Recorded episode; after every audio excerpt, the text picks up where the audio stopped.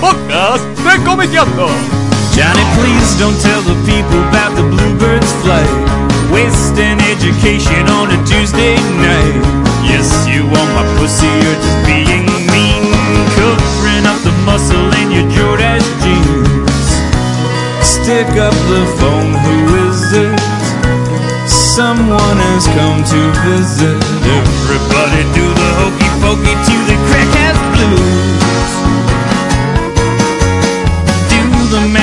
mashed potato till your feet go green. Got to sweep the floor to keep the crack house clean. Bueno, eh, buenas tardes, bienvenidos al podcast número 72 de Comiqueando. Eh, bueno, eh, estamos con, con Analía Lorena Meo. Todo el nombre completo, ¿viste? Así, tipo, sí, tipo comisaría. ¿Cómo andas? ¿Bien? Muy bien, muy bien. Eh, bueno, como te dije antes, creo que sos la cuarta presencia femenina en el podcast. No abundamos, ¿viste? Pero bueno, Así está el día, ¿eh? sí, sí, sí. Llovió, todo. Pero bueno, eh, ahora en un ratito ya se suma Andrés Corsi. Eh, y Analia vino, ella es. ¿Querés presentarte vos? Yo me presento. Así tipo Mirta Legrand. Porque eh, me, me suena la musiquita de fondo. yo sé que, eh, digamos, vos sabés mucho de anime. Sí. No sé si mucho, pero más o menos me rubro. más- digamos que es lo que más me gusta y lo que vengo investigando en los últimos años. Sí. Eh, primero, bueno, desde la licenciatura en comunicación en la UBA, eh, con Baru Goldstein hicimos una tesina, que sería un trabajo final de investigación, que era sobre la construcción del mito en la animación japonesa y la relación que tenía el mito con la tecnología. Sí. Bueno, mm, de eso fue, lo aprobamos en 2010, así fue que conocí a Laura Vázquez, que Mm. bueno, es mi directora. Que ya pasó por acá. que ya pasó para que fue la primera. Fue la que abrió el espacio. Claro, el espacio femenino acá. Y mm, bueno, eso fue en 2010. Eh, después de ahí, eh, bueno, quería hacer posgrado. Inclusive ese día me acuerdo patente que le dije, Laura, mirá, quiero hacer posgrado. Me dice, sí, fíjate, la maestría en comunicación y cultura acá mismo en la UBA, en la Facultad de Sociales. Pero es por corte, ¿qué quiere decir? Son dos años. Sale Mm. cada dos años. Si perdiste, ponele, la corte empezaba en 2010, no te podías anotar en 2011. Claro. ¿viste? Siempre hacen todo re fácil. Entonces, bueno, tuve que esperar a que saliera la corte en 2012. Sí. Bueno, 2012-2013 cursé la maestría en comunicación y cultura. Y todos los trabajos que iba haciendo, viste, monografías y qué sé yo, lo iba haciendo sobre anime. Mm. Bueno, lo mismo hacía cuando era la licenciatura, viste, monografías, cositas chiquitas, trabajos. Bueno. La cosa es que siempre me gustó mucho la mitología, las leyendas, también, como te decía antes que estábamos charlando, eh, el steampunk, cyberpunk, bueno. Y así fue, viste, de a poquito fui escribiendo de lo que miraba, viste, lo que me gustaba, que más me copaba, que me podía servir. Lo iba analizando, viste, esto es un mambo, es un laburo, porque bueno, vos no solo lo tenés que sentar y mirar, viste. Claro, le tenés que hacer un análisis, digamos. Claro, porque lo tenés que mirar. Primero si te sirve para lo que querés hacer vos. Muchas veces, viste, cuando vas a una jornada, un coloquio, así los chicos te dicen, ay, a mí me encanta, qué sé yo, Bleach, ponele. Sí. O me encanta Death Note. Pero por ahí para lo que yo estoy escribiendo en ese momento, la serie, o sea, No me tiene- gusta, pero no me sirve. Claro. Entonces, es, depende mucho lo que necesitas escribir en ese momento, si estás para una monografía, ponele para un seminario, o si es para una tesis. Ahora ponele, terminé todas las monografías, entregué todo, aprobé qué sé yo, pero el trabajo final es una tesis. Esa tesis es sobre animación japonesa, ¿sí? Pero eh, es sobre mitología, hay mitología, hay leyendas, pero es puramente japonés, nada más que, japonesas. Y eh, a su vez también está la parte que es la, como la construcción del otro, la alteridad, la representación, ¿viste? Entonces tengo que elegir de todo lo que miro, ¿Qué es lo que te sirve más para tus propósitos, digamos? Tal cual. Bueno, de todo esto que estoy mirando ahora, ¿qué es lo que me sirve? Bueno, tal, tal, tal, tal. Por ejemplo, yo estaba mirando una película que se llama eh, Giovanni Noshima. Sí. Bueno, es una película del 2014 que se hizo.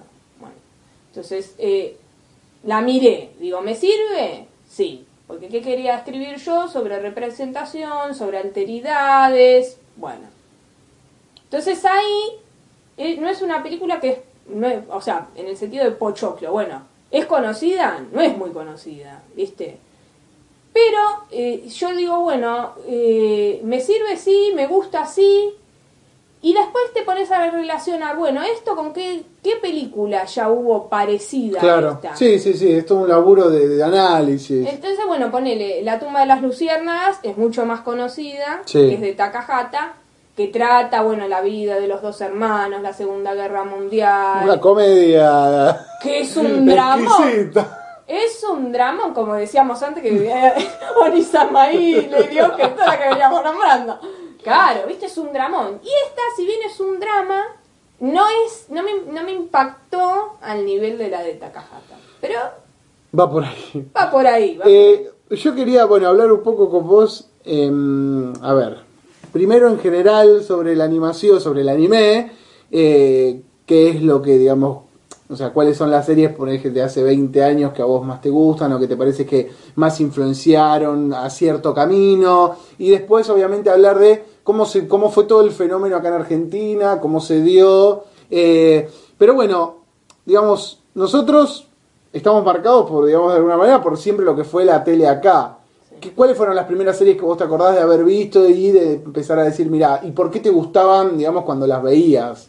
Mira, yo tengo 34 en este momento. O sea que eh, la década del 80...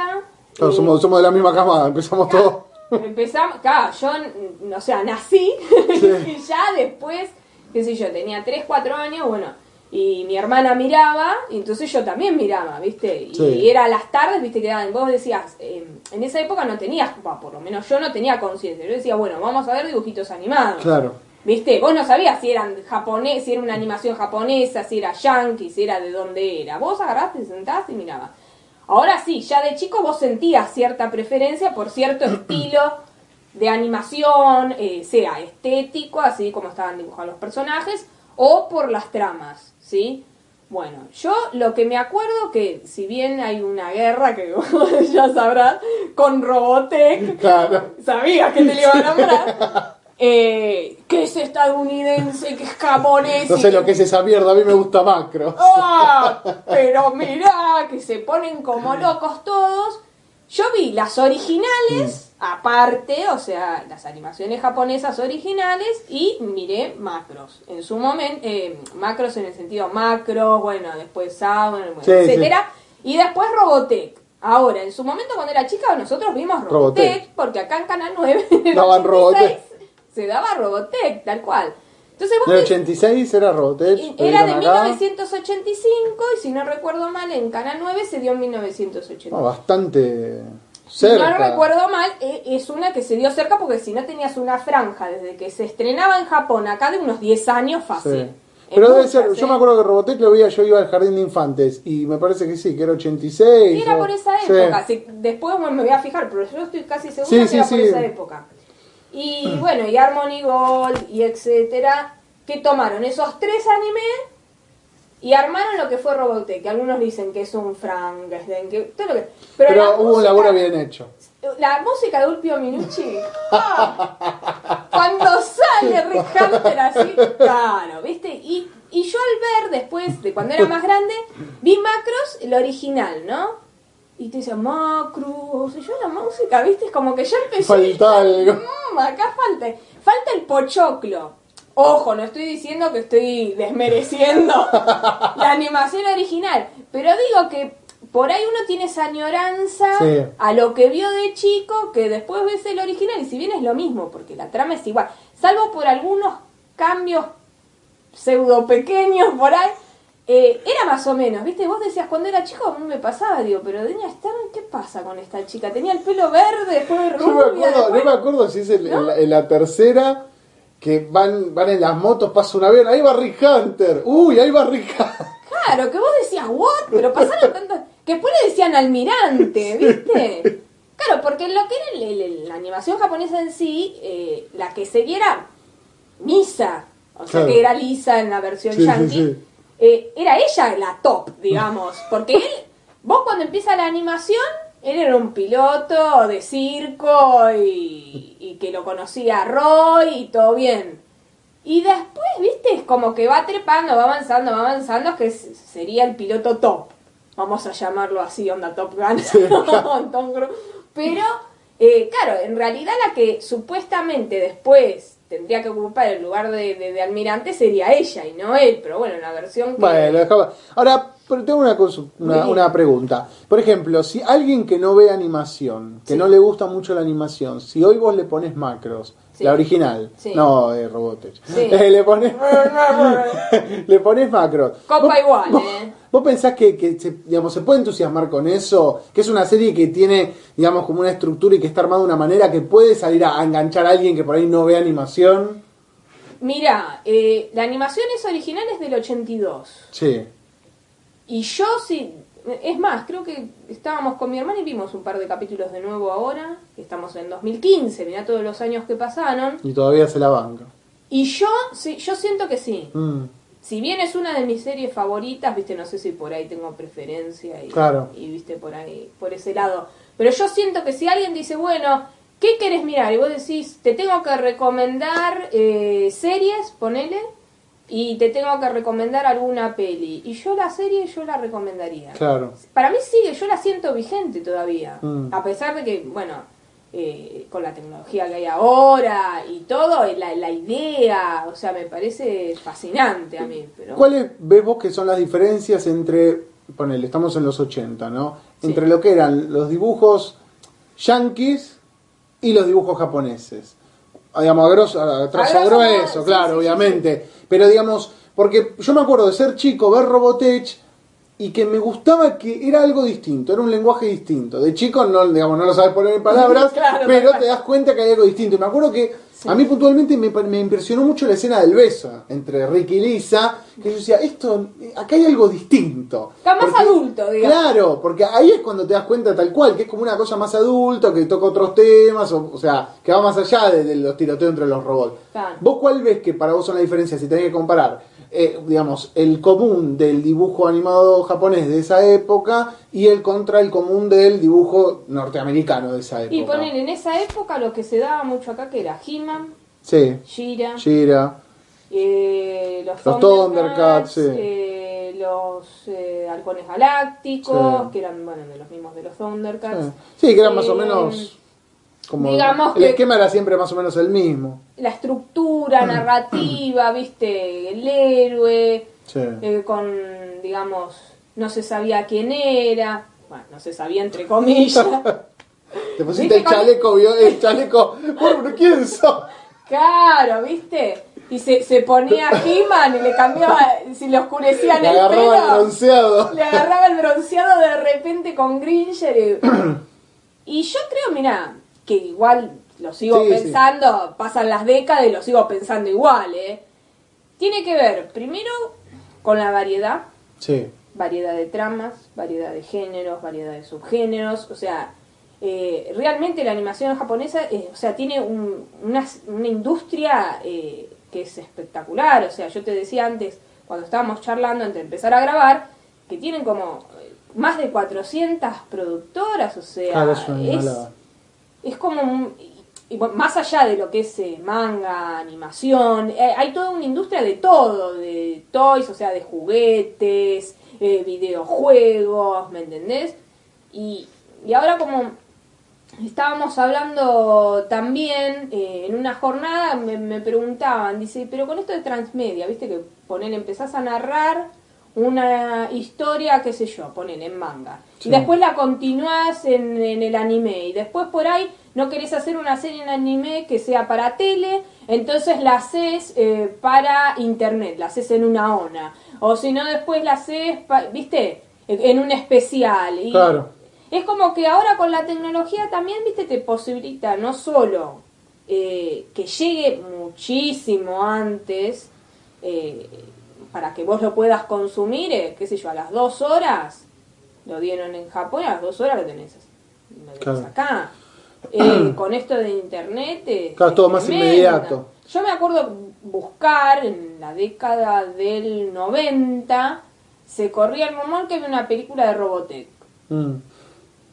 Robotech 2, no, no sé si, si te acordás. Sí, sí. Bueno, y, y que fue una porquería. Sí, que fue animación. eh, eh, Va, creo que le hicieron lo- los ponjas, pero todo con guiones y todo armado por, por Claro, pero vos viste la emoción de querer mirar algo que ya habías visto y qué sé yo, y buscando Los el VH. sentinelas, ¿no era que se llamaba? Ay, eh, no, pero esa. Había una que se casaba. Esa Ay, decía yo. Ay, no, no, pero esta que te digo era otra, Ah. con otros personajes. Sí. Pero este te, nada, vos Claro. querías mirar y buscando el VHS como loco. Entonces ahora, los que miran animación japonesa ahora, que son de todas las edades, pues me dicen, y pero por ahí son adolescentes, es de todo. Hay chicos, hay adolescentes, hay ponerle gente más grande, gente adulta. O sea, eso es lo que le veo de diferente. La- las tramas y los, los distintos géneros y la posibilidad que vos tenés, si querés ver un, un anime para Kodomo, o sea, para niños, lo podés ver, obviamente. Eh, pero lo que me gusta mucho es la, la variedad y las tramas y tenés de todo tipo. No, y aparte está me Yo me acuerdo que en Macros, digamos, cuando yo lo veía, el hecho de. No, no, no podés saltearte dos capítulos y después seguir viéndolo. Por ejemplo, con No. a diferencia de He-Man, que por lo general eran aventuras autoconclusivas. Y tenía ciento y pico de capítulos, me parece, si no me acuerdo mal, He-Man, y, Claro. y muy relleno. Acá era Claro. como más compacto. Pero por eso es eh, eh, que pasó lo de la unión de los animes, porque ¿qué pasa? En, en Estados Unidos querían mínimo 75 Sí, creo capítulos. que por una cuestión de sindicato o algo así, para emitirlo necesitaban ese piso de capítulos. Claro, y acá eh, y no había, porque claro, Macros tenía 36, ¿me Claro. entendés? Y estamos hablando de una cantidad de capítulos bastante importante, porque ahora las series salen para consumir muy inmediato, salen 10 capítulos, salen 12 capítulos y esa es una temporada, ¿sí?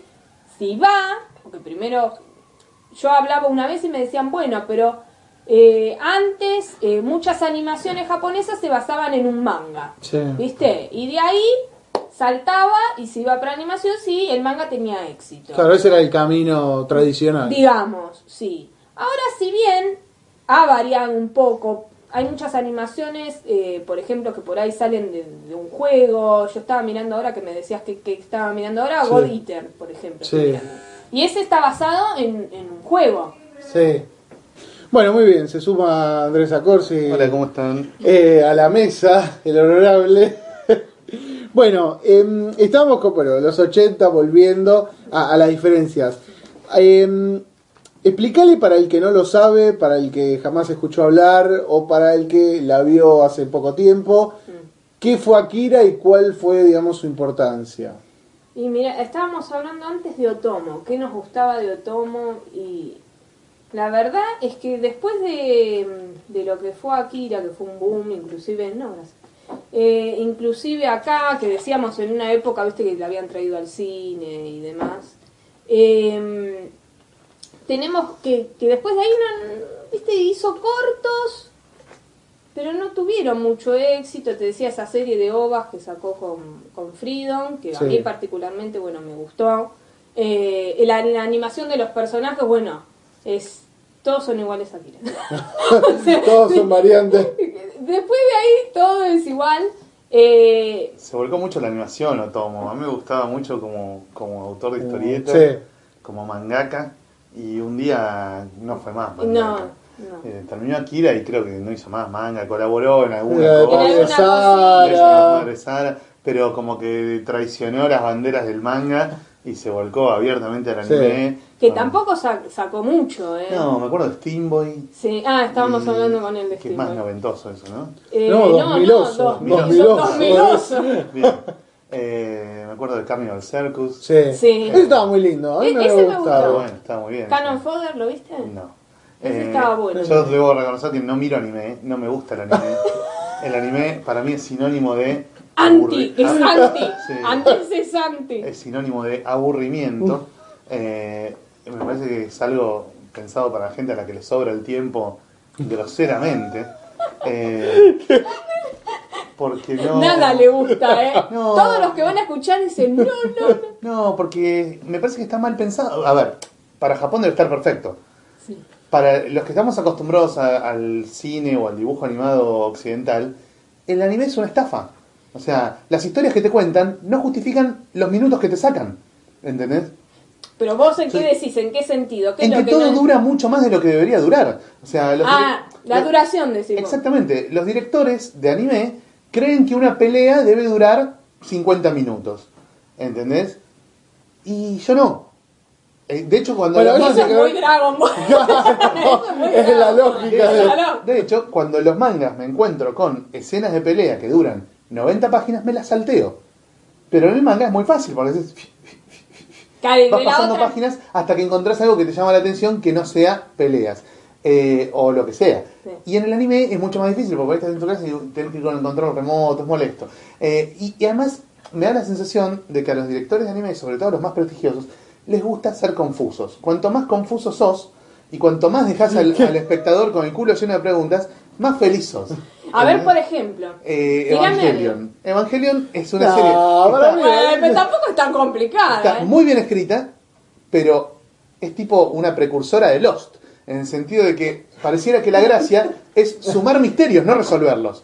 ¿Entendés? Después si le encontrás la vuelta se entiende. Después viste que está la Pero- película y le dan el cierre y quedan como y Exactamente. Eva, viste, se destruyó todo. Cuan- Cuantas más secuelas hay, más se entiende. Pero la serie original de Evangelion, que me la fumé toda, eh, es como una maravillosa colección de ideas y misterios, tipo Lost, que no se van a resolver jamás. O Pero sea, mismo cuando y- le, le hicieron una a entrevista a Ano, a.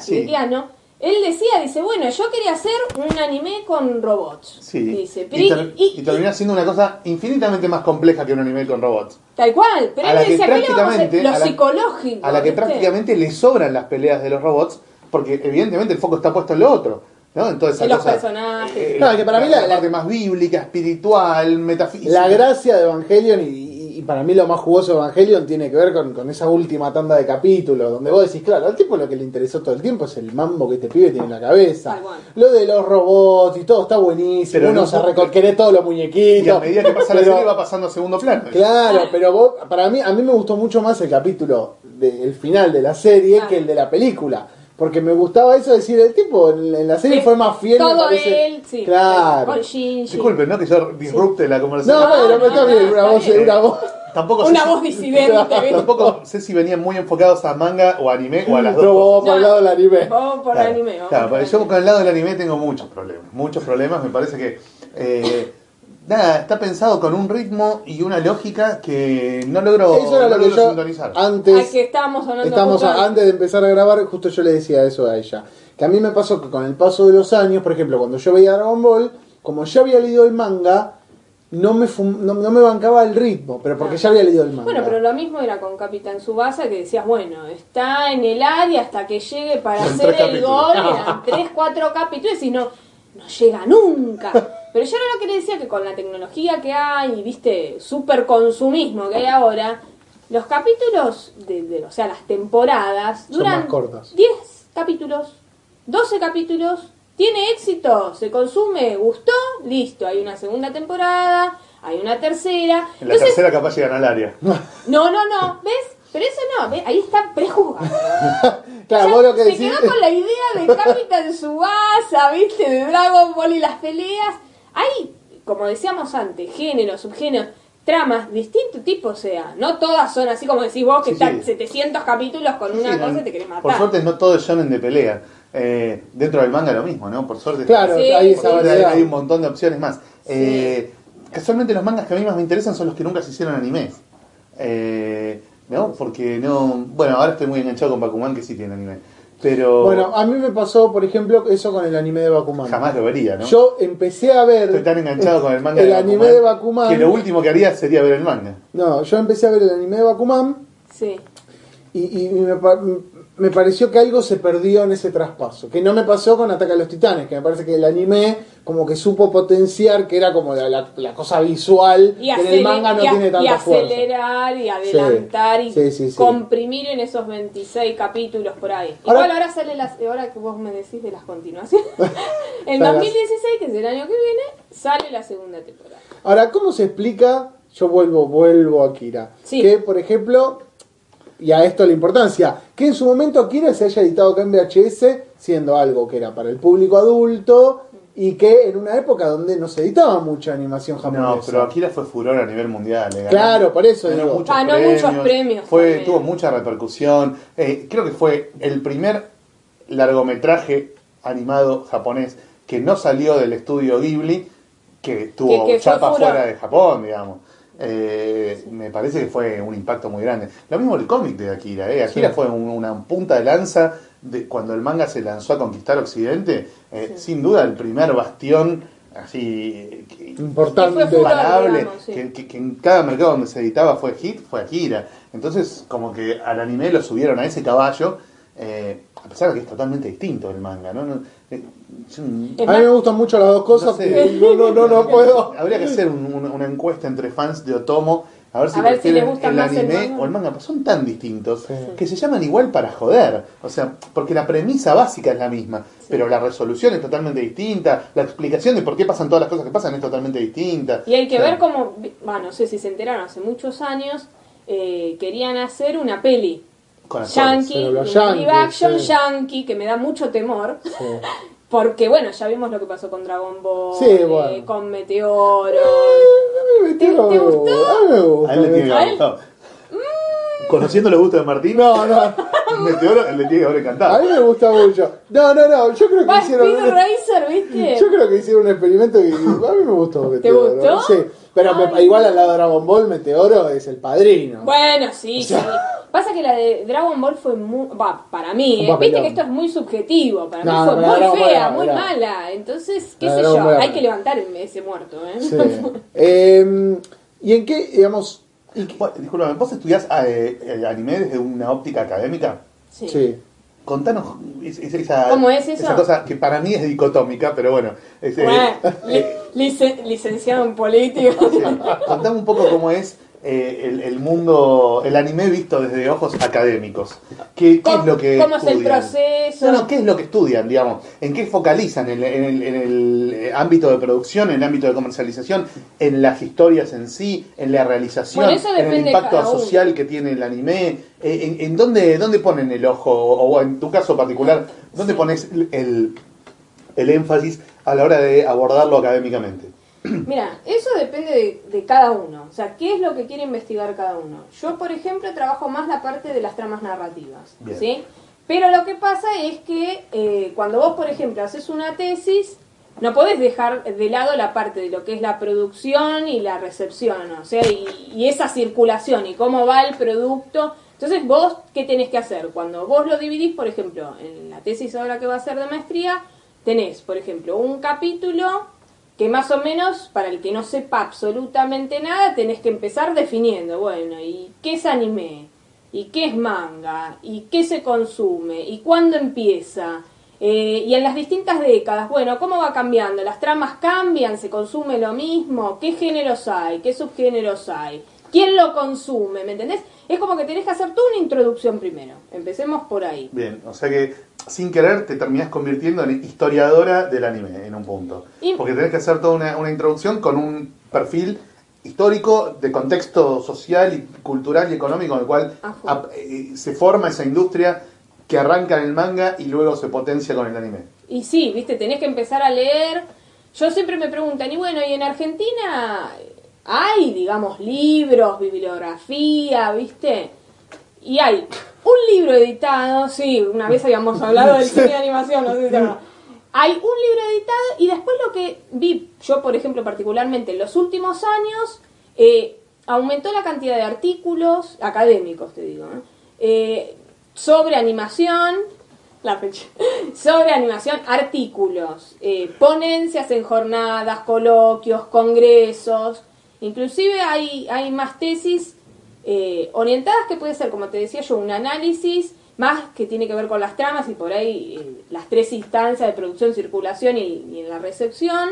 Y hay también mucho de recepción ahora, lo que tiene que ver con el otaku, o sea, el fanático que es de manga, anime y, y Sí, digamos, cómo estos productos le destruyen el cerebro a la gente. Básicamente. eh. ¿Hasta qué punto Vamos, que nos disfrazamos. Vamos, va. vamos que hiciste cosplay, Andrés, en tu vida. ¿viste? Y ahora se ríe, porque no lo, no lo ven, pero le vamos a sacar la foto y lo vamos a poner.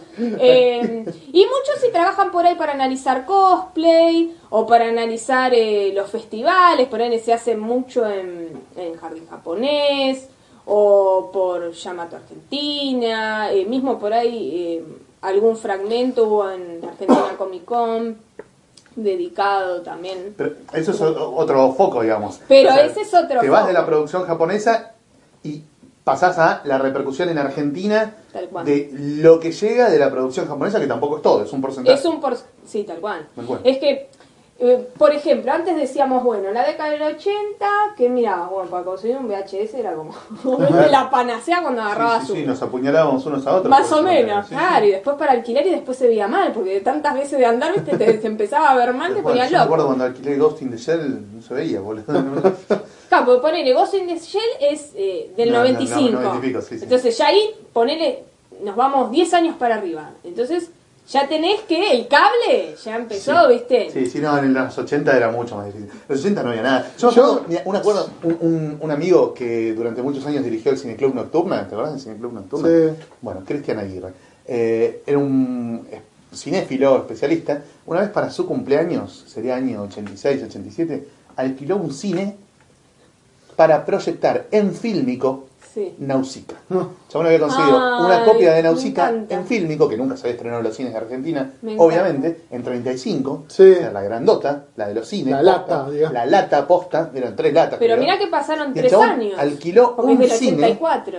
Así que para bastante los rápido amigos. para esa época. un cine del microcentro para los amigos donde un proyectorista profesional proyectó la pantalla gigante una copia en 35 Qué de Nausicaa. locura. O sea, era tipo el ídolo de todos. Obviamente. ¿Cómo conseguiste todo esto, hijo de puta? Y la vanguardia es así. Eh, pero Pero era igual- Era muy era raro. Por eso digo que, que- y aparte decíamos que por ahí la diferencia era vos veías un anime y había era de hace 10 años atrás Sí, y recién y ahora que vos me estás diciendo que proyectaron eso después de 3 años de que había salido en Japón es como ¿viste? y subtitulado, ¿eh? ¿Y subtitulado? Sí, sí, sí, con, con hablado en japonés y con los subtítulos en castellano. Mirá vos. Muy notable, Era muy un precursor, ¿eh? Sí, no, este pibe la tenía re clara. Mirá Eh, vos. ay, a ver de dónde la sacó. Y sí, porque yo en el 87 tenía 6 años, así Claro. que imagínate que Eh, re bien. era, era raro. Bueno, me acuerdo cuando se estrenó, cuando empezaron a dar Space Agent Cobra en Canal 2. Era- Bueno, pero Canal 2 daba Sí. son las 6 de la tarde y me estás poniendo minas en pelota. No, pero son Android. Ah, bueno, está bien. Eh, Es como Samurai, ¿viste? Samurai que era, ah, no, pero eran una población toda de hombres, ¿viste? Y eran las mujeres se habían extinto, salvo una, no sé si se acuerdan la trama. Eso, los Y- pitufos, ¿no? y- los pitufos, dice ahora.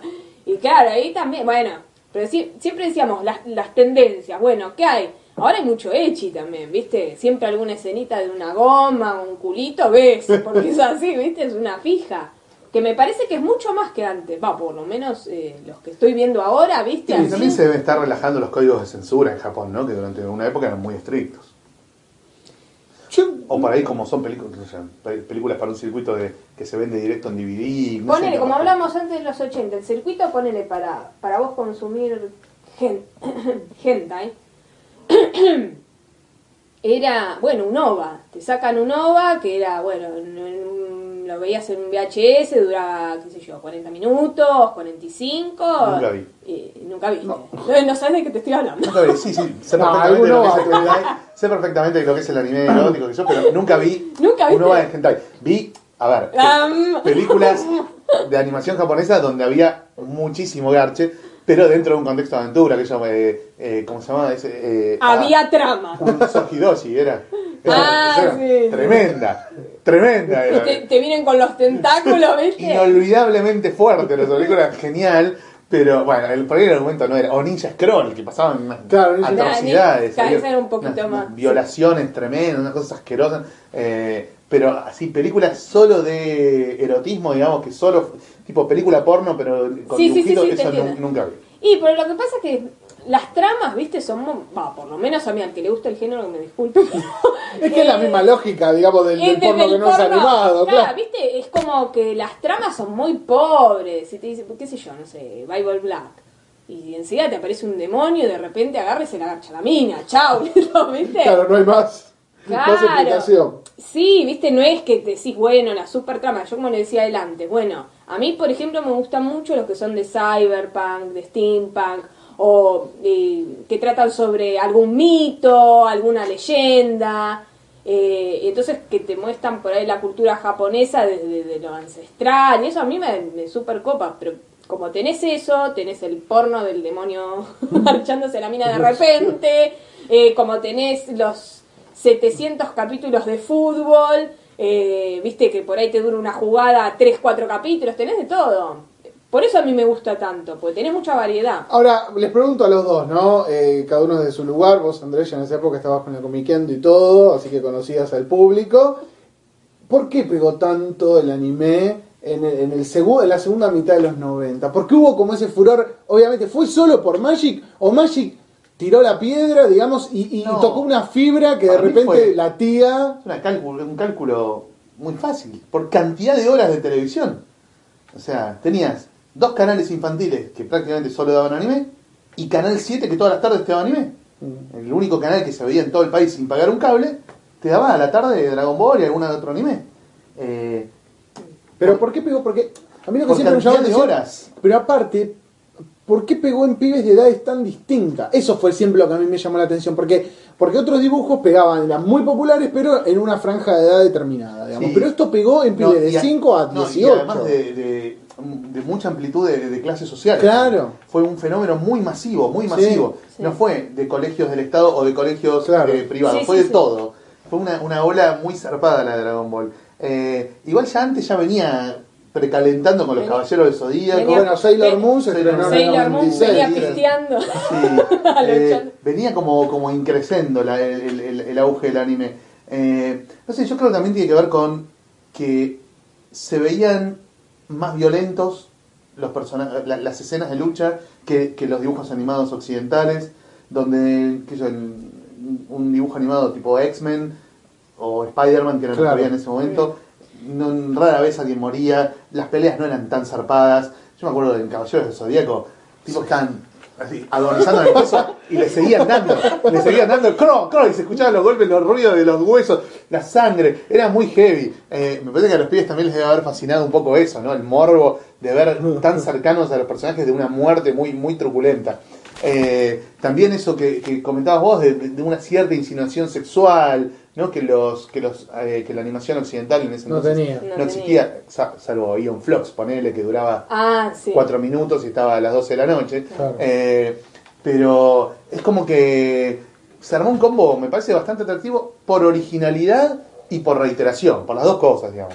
Era algo muy distinto, no era Meteoro, no era Astro Boy, no era Massinger, no era ni siquiera el Capitán Harlock, que acá lo habían dado en los 70 en la, en- en la tela abierta para estupefacción de los niños de aquel entonces.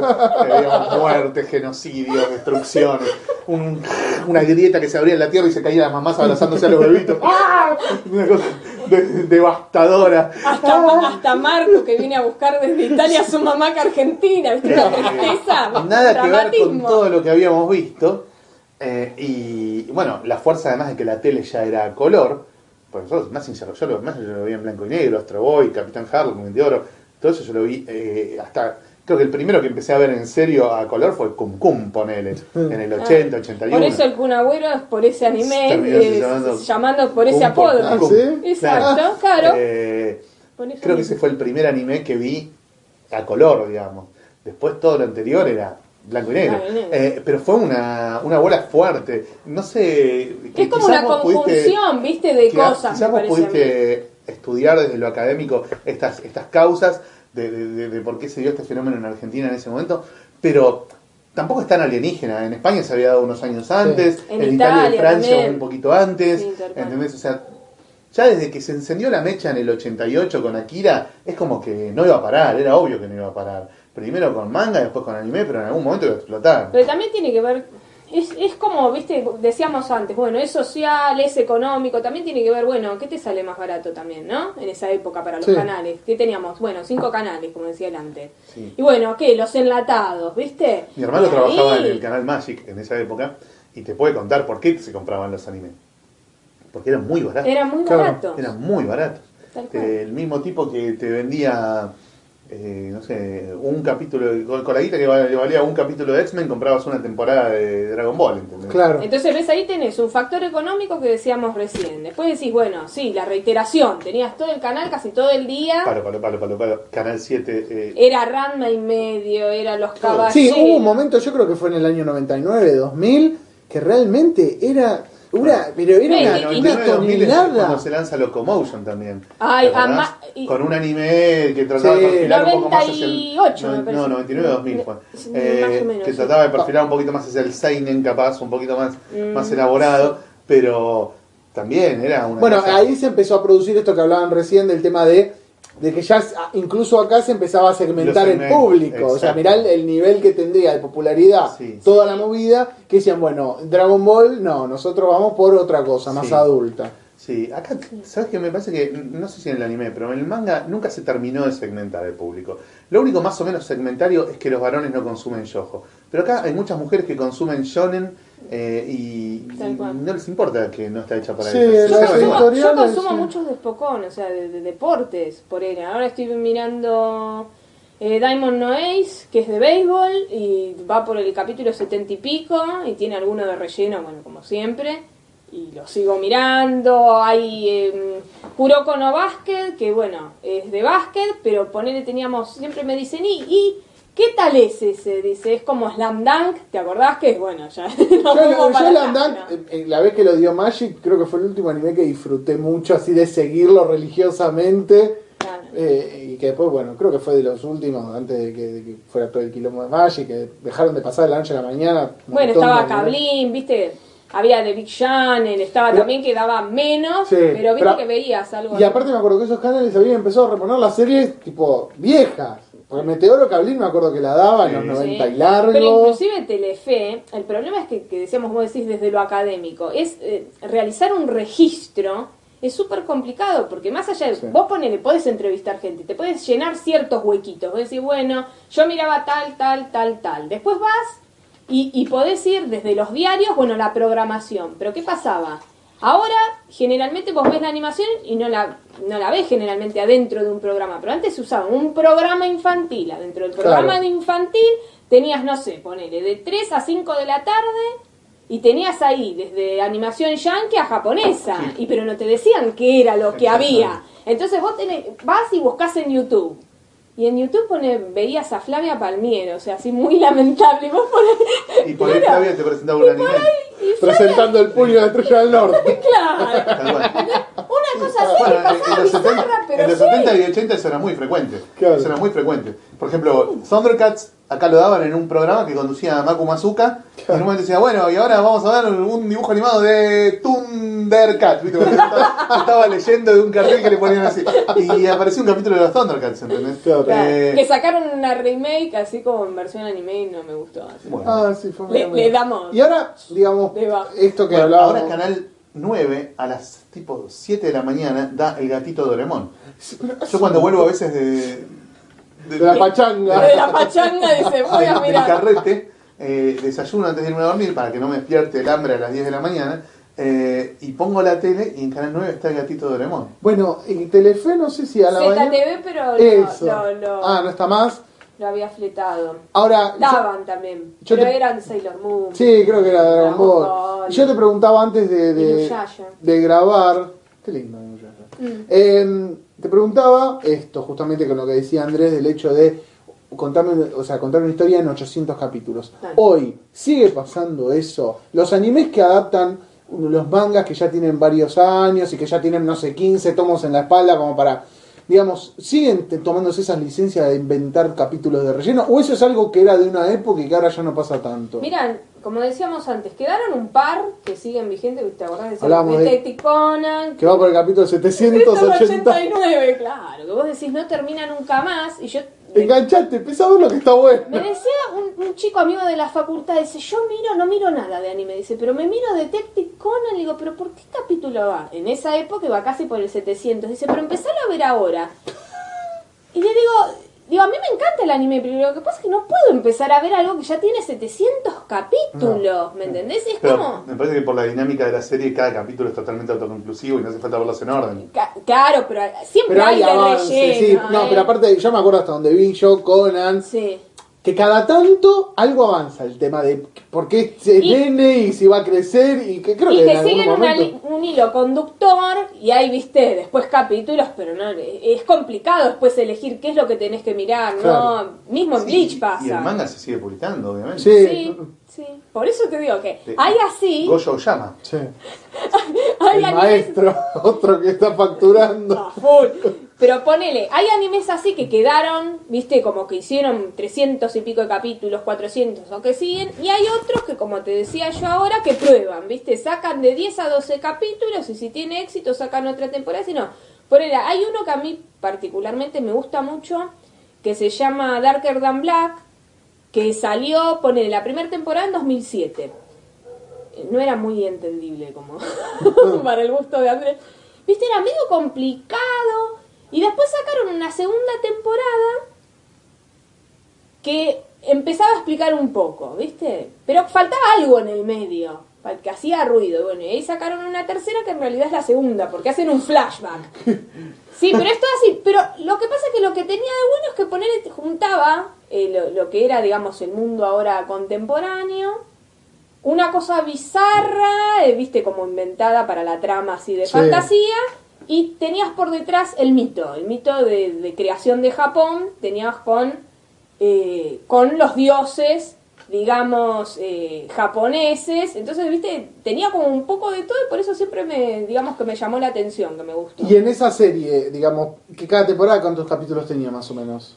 Y mm, ponele, 532. No. no, no, no, no, no, eh, creo que debería tener la primera temporada de tener veintipico. Ah, bueno. Y más o menos debe ser lo mismo para... Tenía menos, creo que la, la segunda, que en- cronológicamente era la tercera, y el otro creo que eran ovas, ¿no? O sea que hay, digamos, No. como...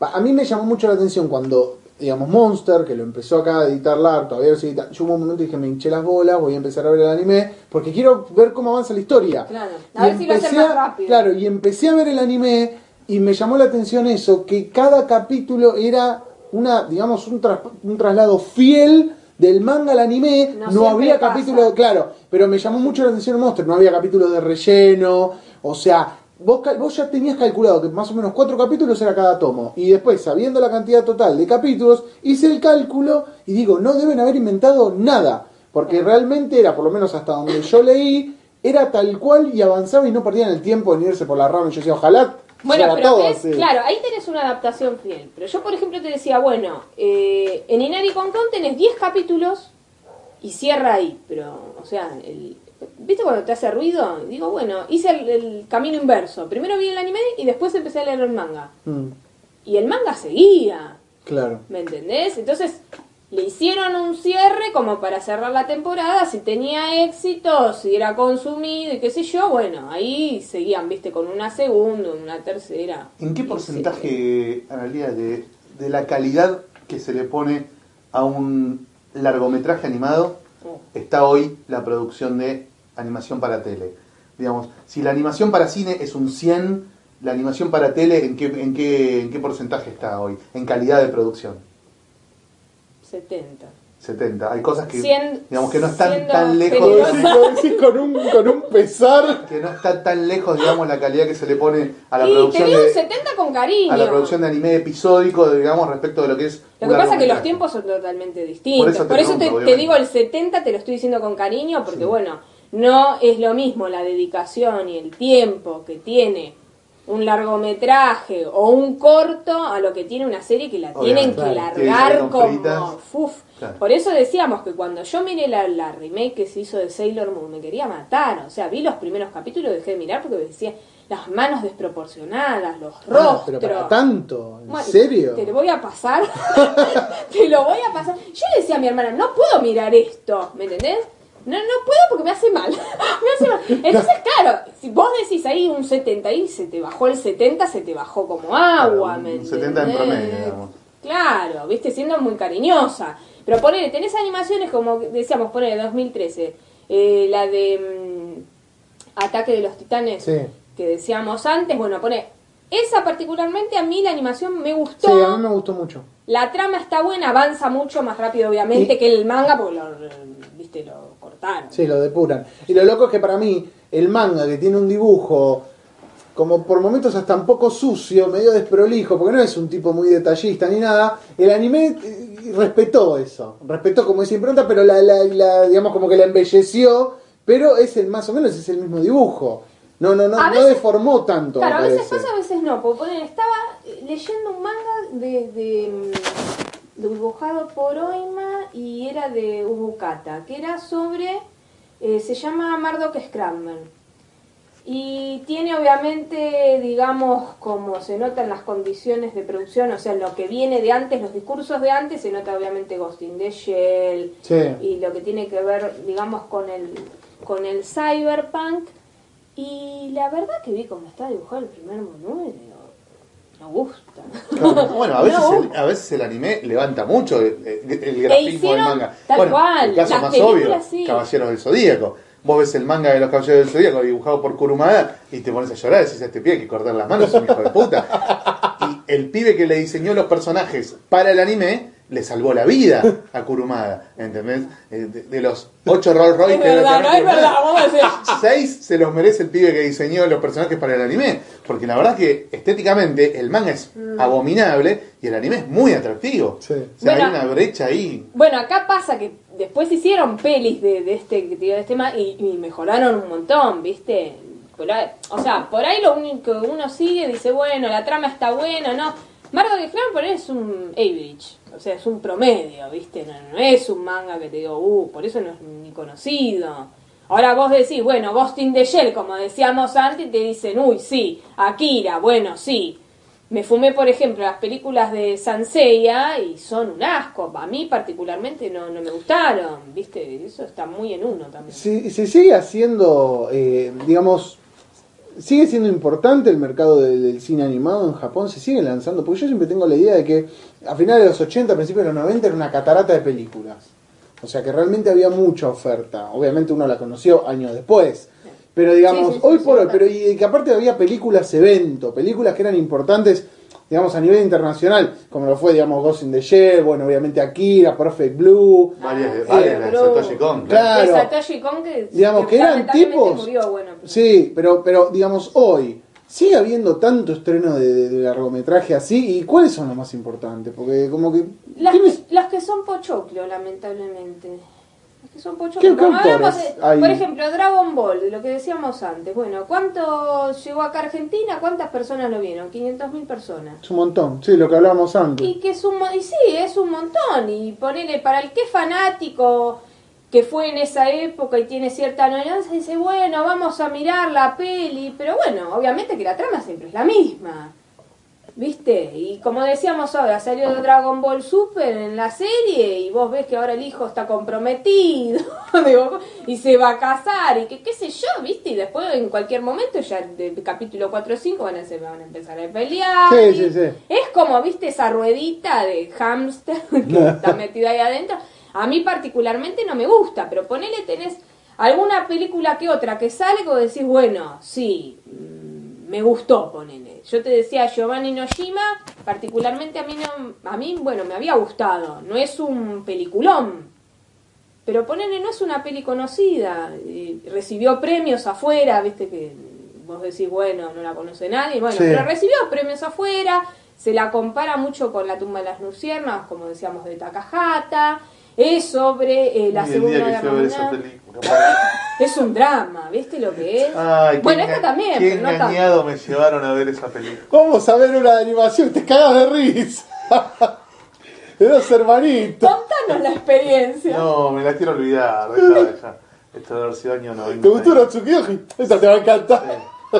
Año 97, habrá sido en el Centro Cultural San Martín. Un Ah, puede ser, sábado mucho, domingo a la tarde la daban. Qué linda película para un domingo a la tarde Oh, Dios mío. Qué La mayor tasa de suicidio, Sí, ¿viste? sí, Los sí. domingos a la cuando, tarde cuando noche. baja el sol Estaba re bien hecha, pero Dios mío, qué bajón, qué Sí. aburrida, además que lenta. No, y bueno. No, pero es peliculón. Es un eh. peliculón. Es dramática. Es tremendo. Ah, es Es tremendo. un bajón, pero es Y esta, bajo. y esta tiene la, esta que te digo yo, tiene la combinación de, de tres tramas, porque una, bueno, que habla todo de la Segunda Guerra Mundial, de bueno, cuando el Imperio japonés eh, se rinde, llega la invasión soviética a una isla que, que inclusive ahora sigue siendo de Rusia, que es la isla de Yucatán. Eh, vos ves como ellos, viste, de- están los isleños, llega la invasión, eh, cómo le saquean las casas. Qué lindo. Sí, es tremendo, por eso te digo, no me impresionó tanto como la tumba de las lucianas, pero es, es triste porque bueno, es parte de la historia. Y después tenés un lado fantástico que está basado en un cuento de, de Miyazawa, que lo publicaron post-mortem en 1934. Eh, y hacen como que en la historia la madre le narraba esa historia a los hijos. Entonces vos tenés esa parte de fantasía con el, con el tren nocturno de la Vía Láctea, así se llama, con la parte de, de lo verídico, digamos que era la Segunda Guerra Mundial, y vos ves, y, y la parte y la porción que es de la trama misma, y ves los asentamientos, gente que muere. Es más, no, el, por favor, acá viene un spoiler. Gente que quiere mirar la película que le digo, no lo miren. Son dos hermanos también, como en la tumba de la Luciana, viste que es un chico y una chica, Sí. que son dos varones y el más chiquito muere.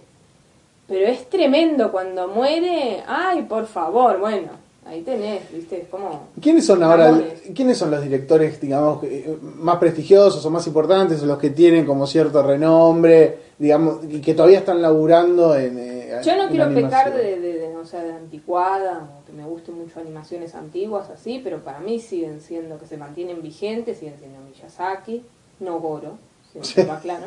Y ya saqué padre. Eh, Miyazaki padre, el verdadero. el, el, El Milla. el grande. Goro y sus cuentos de Terramar y el de las amapolas más o Hay que menos. darle tiempo. Bueno, eh, pero es jodido tener Hijo esa mío, carga de ser qué difícil, hijo de... aparte de ser goro, y mostrarle a, a tu papá Terramar y que te diga, hijo mío, esa película es una mierda. Ah, ¿viste? Es como Darth Vader y... sí, sí. Es, es, tre- es ¿Qué tremendo. otro, ¿Qué otro podríamos destacar? Y después, bueno, siempre me gustó grande. Tomo, siempre. Bueno, Satoshi Kon lamentablemente murió, pero tenía unas pelis que eran. eh, Es uno de los. dire- A mí, particularmente, es uno de los que más me gustan. Y que, que hizo pocas, bueno, porque falleció, pero que eran de una calidad tremenda. Bueno, Perfect Blue, que. Después es, es tremenda, sí. eh, Es impresionante. A mí me una-. Sí, sí, sí, para mí es Eh, como... Sí.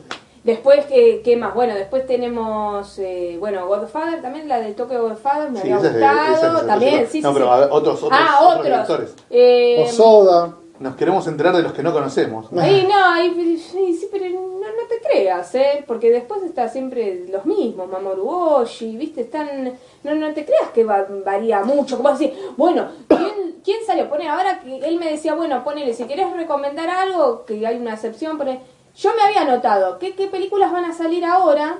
Y poner ahí una de Murase, ahora que me estás diciendo, bueno, ¿quién? Bueno, ahí tenés uno. un director, Murase, que tal vez no es tan súper archiconocido como todos los otros que venimos nombrando, ¿Qué que hizo? es el director que hizo Ergo Proxy, que es Ah. un, no, no sé si lo consumieron, pero es una animación también que tiene 23 capítulos. Sí, está, creo. está bien, está muy bien. En cómico hicimos nota, yo la hice. Sí, sí, me Bueno, y a mí particularmente me ha gustado, está buena. Y bueno, él es el que dirige ahora la que les iba a decir que se llama em, eh, Genocidal Organ, se llama. Se estren- son tres películas basadas en, en novelas y van a salir una en octubre, una en noviembre y una eh, octubre, noviembre y diciembre. No. Van a salir una por mes. Eh, una eh, la dirige Murase, que es la primera. Y ahí tenemos toda una estética, bueno, todo lo que tiene que ver con guerra, posguerra, muerte, bueno, de todo. y después tenemos la segunda, se llama Harmony. En esa, bueno, ya tenemos más la parte de, de cyberpunk y, creaciones y demás. Y en la tercera, eh, es steampunk para mí todavía. O sea, vi los trailers, obviamente la película sale en diciembre, no la vi, pero espero que haya un poco de steampunk porque trata sobre Europa en el siglo XIX, con un toque así, onda Frankenstein de Mary Shelley, eh, y donde utilizan los cuerpos y se crean las almas y los utilizan así en pos de lo que tiene que ver con el capitalismo en auge. Que yo recomendaría esas tres. verla. Ahora, más o menos, digamos, ¿cuántas, cuántas digamos, series para televisión nuevas se pueden hacer en un año? ¿Cuántas suelen lanzar en un año? Hoy por hoy en Japón. Primero son muchísimas, ¿sí? Y después eh, lo que te llega acá es lo que vemos por, que charlábamos antes por internet, que llega a una rapidez que cuando éramos chicos, nada que ver, tenías que esperar 10 Pero años. de, de lo que sale en Japón, de- buscando por internet, buceando, ¿qué, ¿encontrás todo? ¿O, No, lo que no, termina no. llegando es como lo que ya por foros o de alguna manera ya se fueron recomendando? Sí, sí, ¿Y qué sí. porcentaje es de lo que se ve? Y pasa que eso es muy, es, es muy difícil. Ahí tendrías que contactar a las productoras y decir, bueno, eh, como se lanza cada tres meses, vos decís en un año que tenés cuatro tandas, ¿sí? Están hechas por eh, temporada, o sea, otoño, Sí. invierno, bueno, primavera y verano. Y ahí había que contactar para hacer un relevamiento bien. Bueno, ¿cuántas animaciones sacó el, el estudio Manglo? Bueno, tres, ponele. ¿Cuántas sacó? Y como decíamos antes, hay más de 400, o sea, o sea que arriba de...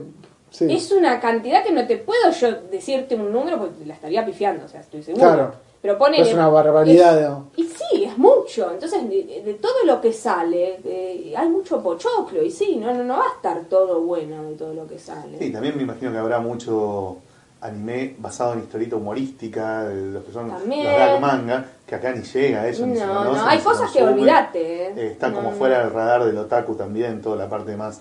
Es que tenés que vivir ¿no? allá, y ni Claro. estando allá, porque, o sea, tenés que estar todo, con la cantidad de productoras que hay, la cantidad que sale, que tendrías que estar todo el día, estás un hikikomori encerrado en esta habitación y mirando a full Con tres todo el día. para en simultáneo varios animes. Claro, ¿me entendés? Es como una cosa que, que, que es muy difícil, es muy difícil. Inclusive ahora, yo te decía, ponele, uno intenta ver, ¿no?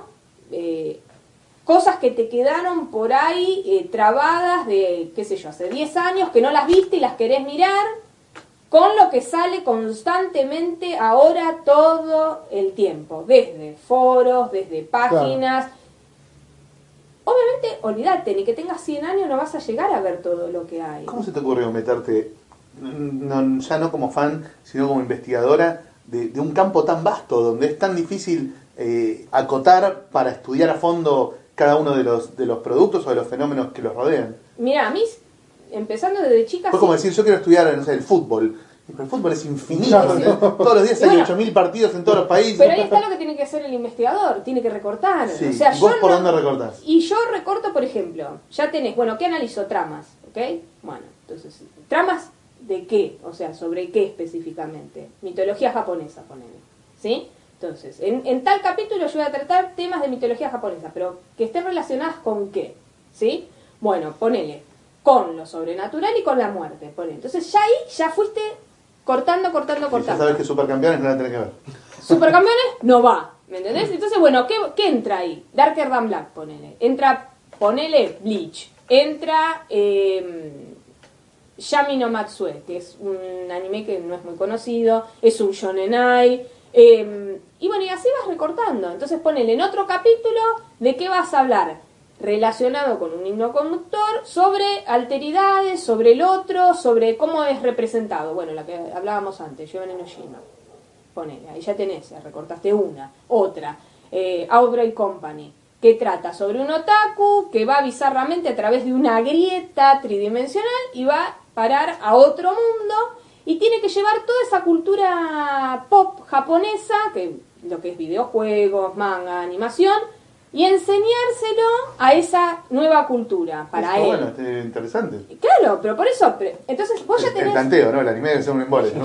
Ya, ya, ya, está comprando, ¿viste? ya está comprando. Ya, está comprando, ya lo estoy engatusando, ¿viste? Ese tiene 12 capítulos. El otro es una película que dura una hora y media, ponele. Bueno, ahí ya tenés dos para un capítulo. Después tenés, por ejemplo, a ver, eh, te decía, Inari Con Con, bueno, es de mitología.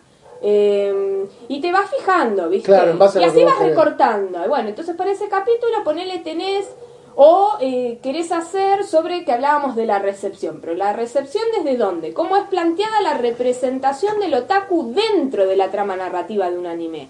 Entonces ya ahí volvés a recortar. Entonces, ¿qué te dice? Ah, Otaku no video. No, ¿por qué? Porque Otaku no video es de la década de poner del 90 y yo estoy haciendo de la década del 2, de, o sea, de lo que sería del 2000 hasta el 2014. Entonces ya tenés un recorte espacio-temporal que ya lo empiezas a sacar con las distintas temáticas que vos tratás en los distintos eh, capítulos, ponele de la tesis, vas sacando, porque si no es imposible con todo lo que sale. Y bueno, y me acuerdo una vez que yo te decía, bueno, vas a una jornada y te sentás, ¿viste? Y te dicen, y pero yo leí, dice, tu, tu, que hiciste con Bárbara Goldenstein, dice, que, que salió, dice, estaba digital, la encontré, dice, el libro digital, dice, en la página de la facultad. No, está bien.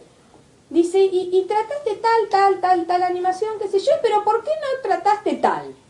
Y le hice la misma explicación que ahora, porque en función Claro, no de lo que yo estaba tratando de analizar, no me servían. O sea, no porque no me gustara, ¿me entendés? A veces Claro. por ahí no te gusta lo que estás analizando, no, siempre no. te va a gustar. Pero bueno, Pero tampoco te puedes dedicar ni a mirar ni a analizar todo, ni a escribir sobre todo. es imposible, pero sí, eso es con imposible. todos los ámbitos de la vida, o sea, no solo con la animación, pasa con todo. Eh, qué sé yo, vos querés analizar X cosa y no podés analizar todo, entonces vos, ahí está el recorte. Es un- y eso es muy personal, es súper personal.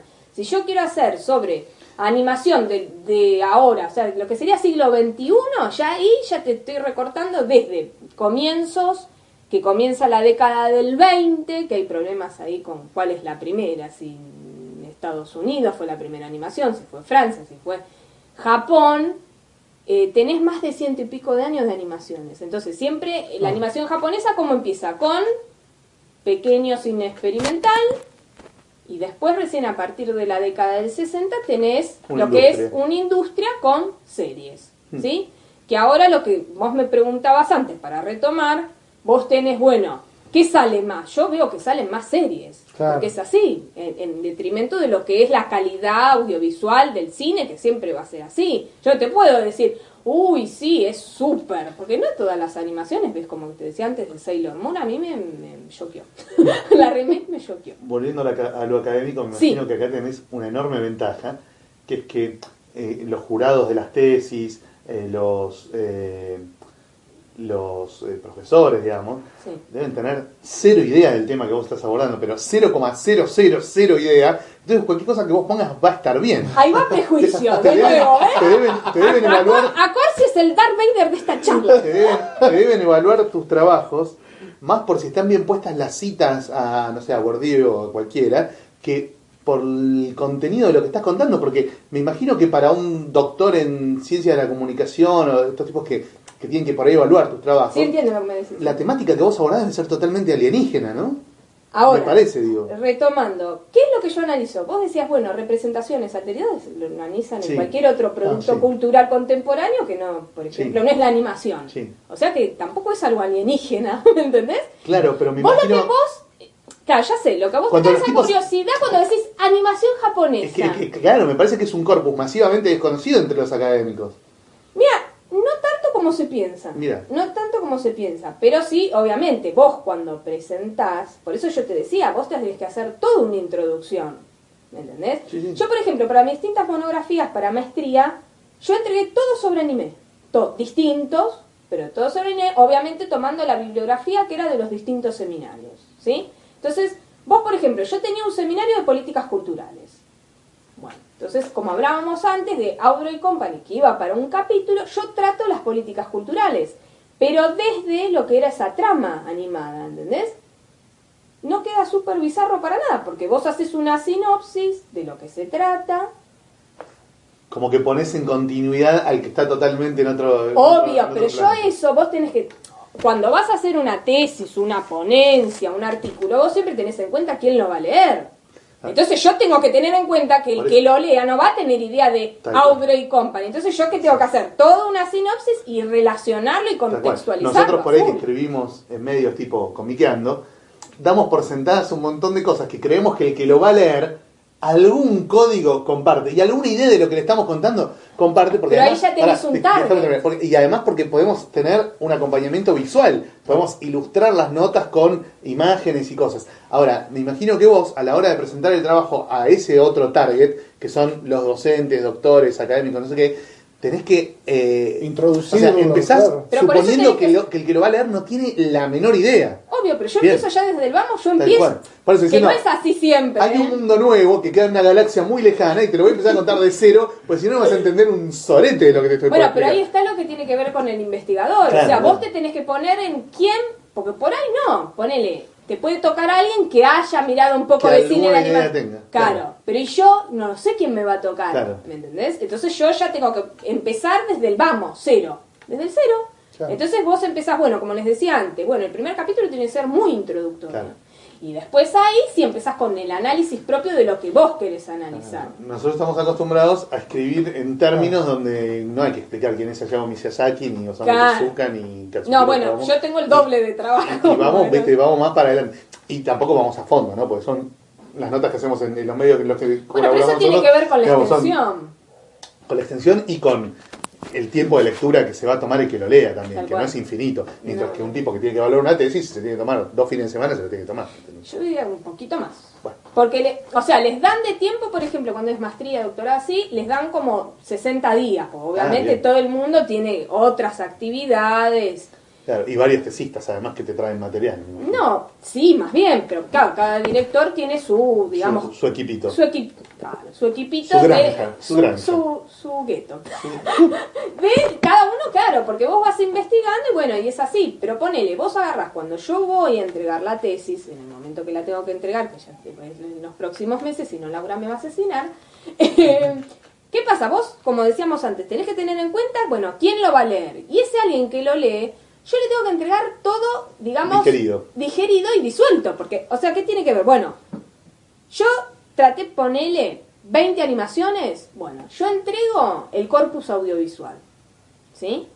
Ya, pero ya mismo resuelto en lo escrito, ya tiene que estar explicado. O sea, no, no se puede ir esa persona a ver los 300 capítulos que miré yo o, o más.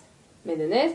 Por ahí lo hacen, por ahí no, pero tiene que estar lo, lo más clarificado posible. O sea, Entonces, es, es vos un- les tenés que entregar el corpus audiovisual. O sea, es decir, yo trabajé en base a esto y darlo para que los tipos lo analicen si quieren. Sí, sí, sí. Qué fumado eso. Sí. Es más, cuando eh, habíamos hecho. Los condenás a muerte. Cuando habíamos hecho para no sé, la tesis de Se dice con grado. Doraemon. y la. Me imagino a Laura viendo porno japonés y no entendiendo nada. Mira que. No, mira, ahora que me nombras a Laura, Laura fue la que evaluó la tesis de grado que habíamos hecho con, con Baru, porque cuando es en grado se podía hacer de a dos, ahora ya en posgrado es individual. Bueno. Y, y a Laura le habíamos entregado un socotro así, que a viste que ahora hay pen, viste que hay de todo. Bueno, en, en esa época había, pero mucho menos, y se entregaba, bueno, los DVD de 4 gigas, 16 gigas, qué sé yo, el bloque con todas las animaciones ahí metidas. Ay, Y claro, ella empezó a mirar, pero se copó y aparte ella tiene una noción, ¿me entendés? Bueno, y ella es mi directora ahora para maestría. Ahora, ¿quién me va a evaluar? No lo sé, pero yo tengo que, viste, vos tenés que estar a- así como a la expectativa y tratar de que ¿Cuánto lo llegar a ver para preparar uno de esos, digamos, de esas de esas tesis. Mm, perdí la cuenta de todo lo que me... no te miento, es un montón porque, o sea, ponele, yo con esta empecé ya eh, a mitad del 2010 a mirar, a mirar. Miraba, miraba, miraba, miraba, a buscar primero y teleforos y, y hablas con otros y que te recomiendan y que buscas y buscas y son horas buscando. Bueno, y ahí tenés un corpus grande. Después empezás a achicar. Se achica, y se achica. Y bueno, ¿qué, qué, dependiendo de los seminarios que vi, porque obviamente, por más que vos tenés cierta libertad, ¿sí? En lo que respecta al análisis, vos tenés que tocar autores y cosas que viste en la maestría, si no, ¿para qué haces la maestría? Claro, o sea, obvio. tampoco es tan freestyle, ¿viste? Claro, Como sí, hacer sí. lo que vos querés, ¿viste? No. Y bueno, entonces eh, ahí vas empezando a reducir. Yo, yo le decía a Laura, bueno, ¿cómo hago eh, ¿me dejarán hacer sobre animación japonesa las monografías? ¿O, o me tengo que eh, hacer lo que se hace siempre, digamos, ¿viste? Como caer en, en lo común de que O es el esto, trabajo. O Estergel, fierro, mafalda. No, no, no, pero inclusive afuera de lo que es historieta, Sí, ¿eh? sí. De- de- saliendo de este campo, saliendo de lo que es animación, saliendo de lo que es historieta, saliendo de lo que es cómic. Y ella me dice, quédate tranquila, si vos lo analizás, digamos, en función de lo que viste, no, no te van a hacer drama, ¿viste? Pero yo estaba preocupada, porque digo, tengo que hacer 14, 15 seminarios de posgrado en la UBA y no voy a poder escribir nada para adelantar para la tesis, yo me quería morir, te lo juro. Y me dice, no, hace tranquila. Bueno, entonces, cabo, ibas con el profesor, viste, La- las primeras veces decías, bueno, yo quiero hacer de este el primero. Acá Como me- Shinji, ¿usted qué opina? de, me acuerdo de sociología de la cultura y le dije, no, pues yo quiero hacer sobre anime, me miró. Viste, se me quedó mirando. Y le digo, sobre animación japonesa. Se me se seguía mirando, ¿viste? Y ahí tenés uno de los que por ahí no tienen ni idea. Pero después a Eduardo Gruner, un grosso mal, que nos daba otro seminario, le digo, no, porque yo quiero hacer de animación japonesa, así, así, lo quiero relacionar con la muerte. Y me dice, sí, sí, sí, ¿viste? Eh, conozco, me nombró un par, ¿viste? Como que estaba, claro. Y vos por ahí, uno mismo por ahí tiene el prejuicio, ¿viste? Lo Decir, quiero relacionar con la muerte y el docente se pega un tiro. Listo. Pum. Ahí tenés. Claro. Y se murió. No, bueno, pero hay, hay prejuicio, pero bueno, lo que pasa es que es un campo que acá en Argentina está muy poco desarrollado. Desde lo ¿viste? académico seguro, o sea que se ha escrito toneladas seguro, pero se ha Sí. escrito básicamente boludeces o cosas muy superficiales. Mira, de lo que es De- académico hay poco. De académico no hay de nada, nada. Vos poco. en esto sos como precursora, de hecho el, el interés nuestro de tenerte hoy acá era eso, de Hay poco. mirá qué loco Claro. el, el abordaje que se le ocurrió a esta chica de, de este tema, ¿no? Esta- esta- esta combi- este combo raro entre, Pero es que- es- entre estudio académico y temática tan tan popular. Pero digo, tan incluso pochoclo también, lo hemos hablado nosotros así, eh, pero ni en Estados Unidos ni en España tampoco. Sí, en España No Hay, eh. Pero Hay. no hay, pero En no Estados es. Unidos no, hay, ah, en obvio que hay. Pero hay digo, también, tampoco ojo. es una cosa, de, digamos, porque si uno tiene que decir, bueno, libros, digamos, de acceso que puede alguien que quiere encararlo desde un lugar más formal o más académico, digo, obvio que hay, pero no sé, no hay tanto libro de teoría que uno ponga, que busque, que encuentre enseguida, decir, bueno, tenés, obvio, si empezás a indagar hay, pero no está tan a la vista como en otro, Claro, digamos, no es en, tan otro- en otras masivo. áreas de la historieta. No es tan masivo, pero claro, a ver hay, pero lo que es afuera. Italia, tenés, eh, bueno, mismo en Japón, obviamente. Pero Sí. ponele, de, de lo que podríamos le- leer en, Sí, en y- inglés, calculale. Italia, Francia y y España tienen que tener teóricos del anime, no tengas dudas. Estados Unidos, Inglaterra, Estados Unidos. Susan Napier, te puedo nombrar, Helen McCarthy, Jonathan Clemens, eh, eh, Steinberg, eh, no Steinberg, No, No. claro. no, no, no el nuestro, no No. Oscar. Eh, después eh, hay, hay, no hay, no hay no están una tan a la cosa más- vista, claro, no son tan Bueno, masivos. y ahí está el problema de lo que te decía yo. Ahí, bueno, hay que laburar, porque no lo tenés servido, ¿entendés? Claro. Entonces son horas que vos no solo tenés que fijarte todo lo que tiene que ver con tus corpus audiovisual, sino, por ejemplo, yo ahora tenía dos eh, ediciones de una enciclopedia que es eh, todo lo que tiene que ver con animación desde 1917 hasta el 2006 era la última edición y ahora salió la 2015 la última que es de justo era de, de esta Helen McCarthy con Jonathan Clemens y eso es un laburazo tremendo pero es enciclopédico o sea bueno ¿qué salió? en el año Sí, sí, sí. es un libraco de mil y pico de páginas ¿me entendés? Claro, pero es una enciclopedia. Lógicamente. Pero también hay de esto que te digo, por ejemplo, de, analizar tramas, hay, no es lo más común. No es que soy la única en el A mí me- universo. siempre pero no. A mí siempre hay, me llamó la atención que- Poco, que- pero hay. Claro, a mí siempre me llamó la atención que mirando y leyendo libros sobre cine japonés, Hmm. no le dan bola a la animación. O sea, lo- los tipos, los más, ponele, creo que es Donald Richie, eh, digamos que es un tipo que sabe muchísimo de cine japonés. Tiene un libro de cine japonés, donde la animación, sí, bueno, Akira, Totoro, y bueno, eh, Heidi, pimba, Más listo, live chao. action, o sea, lo que tiene que ver con Claro, pero no, no, mucha gente que, digamos, se especializa en cine japonés no le da bola al cine de animación. Yo creo que es por, por esto que hablamos, porque lo considera como demasiado viste, frondoso y sabe que meterse, digamos, en, en un mundo que tiene código propio, que tiene 7 millones, que hay mucho director que capaz no hizo tanta película, entonces es más difícil rastrearlo. Pero, pero, pero bueno, nada. Sí, se complica, pero ponele, ahora que decíamos, bueno, ¿qué hay? Y bueno, en Argentina sí, hay muy poco. Por eso se tratan de hacer estos trabajos y a partir de distintos eventos, de- desde lo académico, tratar de incentivar para que se produzca más. Porque, por ejemplo, te dicen, bueno, yo estoy haciendo la licenciatura en comunicación, la licenciatura en política, la licenciatura en, en sociología, en antropología, etcétera. Y me gusta, dice, tal serie de animación, y lo podía analizar, y sí, y bueno, viste, Eh, tratar de eh, cuesta, pero tratar de abrir esos espacios para que se pueda producir. Entonces yo, ahora que le iba a decir, que hay dos eventos ahora. En, estamos en agosto, bueno, hay uno, que es el Congreso Latinoamericano de Comunicación, porque la licenciatura en Comunicación en la UBA cumple 30 años. Eh, se van a hacer tres bloques el día jueves 20, en el que hay anime, hay manga, yo escribo sobre un manga, y hay eh, sobre, bueno, historieta, humor gráfico y, y bueno, todo esto que veníamos hablando. Van a haber tres bloques, va a estar Oscar Steinberg, también va a estar Laura, eh, va a estar Amadeo. eh, Se doctoró, Amadeo, qué grande. Amadeo, te damos, Ayer mirá, lo vi te acá, damos felicitaciones. Ayer lo vi, tuve, ¿Lo viste? tuve la posibilidad de felicitarlo personalmente. Bueno, va a estar él también. Bueno, y otros chicos que por ahí están empezando con sus tesinas, que por ahí trabajan con historieta, con humor gráfico. Eh, salió el programa ya online, así que el que esté interesado puede ir, o sea, es libre, es gratuito. Va a haber muy buena onda. Ponele, si no quieren producir, Van a decir mucho la palabra articular, imbricar. Vamos a ver, vamos a ver. Y problematizar. son las palabras, ah, problematizar se puede hacer. palabras fundamentales en el lenguaje de los académicos. y en social. Y después hay otro, hay una jornada en, eh, la Universidad de, de Quilmes también, eh, los del día 20 y 21.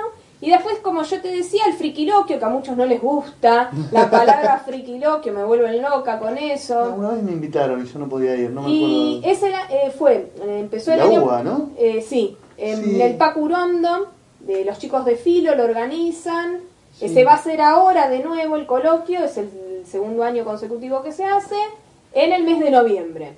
Y ahí sí que va a haber de todo, va a haber desde videojuegos, Mm.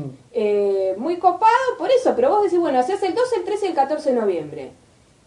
Y vayan, vayan, si no no quieren, porque ahora inclusive estaban abiertas, yo le decía a él que justo estaba, bueno, no tenía mucha señal de, de internet, y sacaron hoy la primer circular, inclusive dan la posibilidad de armar mesas. ¿Qué quiere decir eso? Para jugar al póker.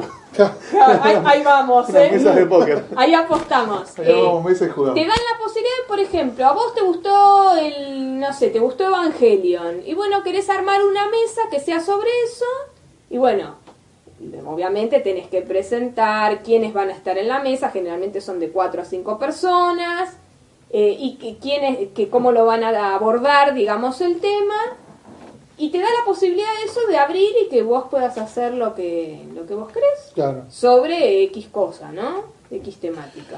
Bueno, que, bueno. bueno, bueno, hay que acordar después las Hay un movimiento, entonces hay un Sí, movimiento sí, de sí. pensar en serio estas cosas Mm. que pocos piensan en serio, eh, porque te la venden para no pensarlo en serio, sino Sí. como simplemente como entretenimiento. Pero siempre detrás del entretenimiento puede haber algo un poco Algo más más. profundo o un poco más complejo, Lo hay, lo hay. en lo hay. de, cuestión de poder ver el revés de la trama, de cierto modo. Bueno, muy bien. ¿Vamos a una pausa? Vamos a una pausa y después volvemos con las recomendaciones. Dale.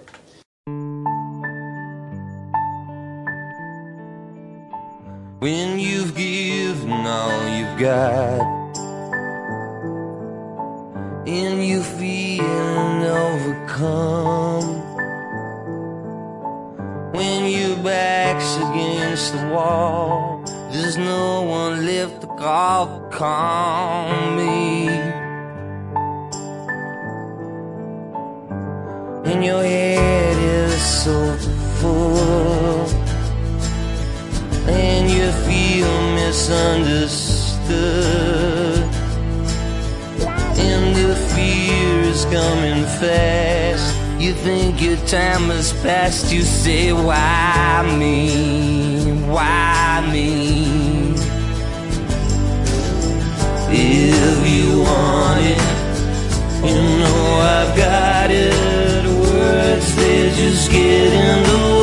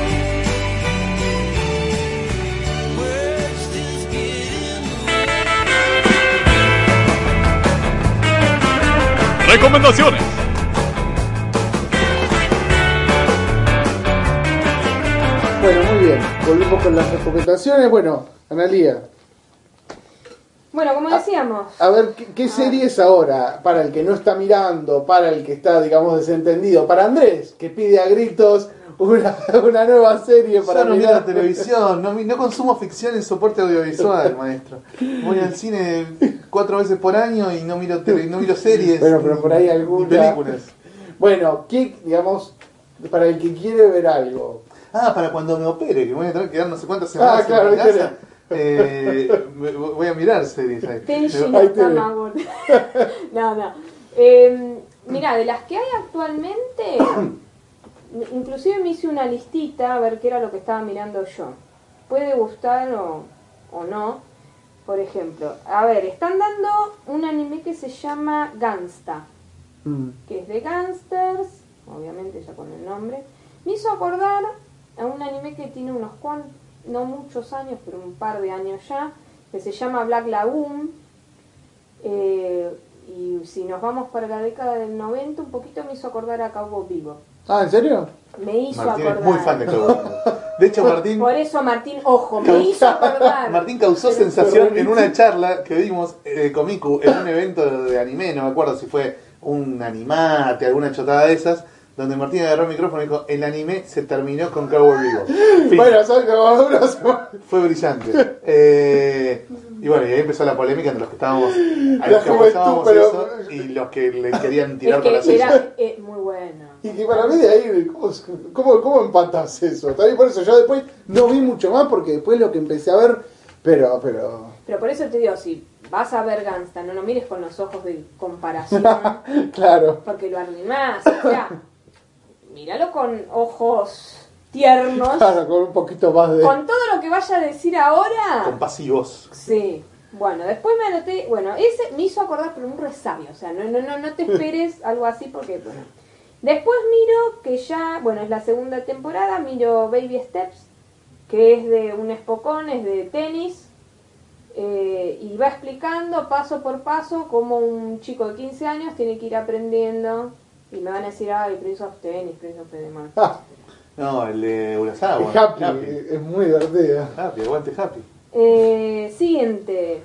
Eh, salió otro que se llama Overlord, eh, que es muy parecido a otros que han salido, digamos, en estos últimos años, como Sao, que es Sword Art Online, Logorinson, No Game No Life, bueno, que son todos animaciones que tienen que ver con videojuegos y cómo uno desde la realidad se mete en ese mundo de fantasía y en algunas oportunidades queda atrapado, como es en el caso de Sao, en este mismo de Overlord también, se da de baja, el juego le querían dar de baja porque ya no había mucha conexión, le da de baja y se queda su conciencia, digamos, se queda atrapada Atrapado. ahí.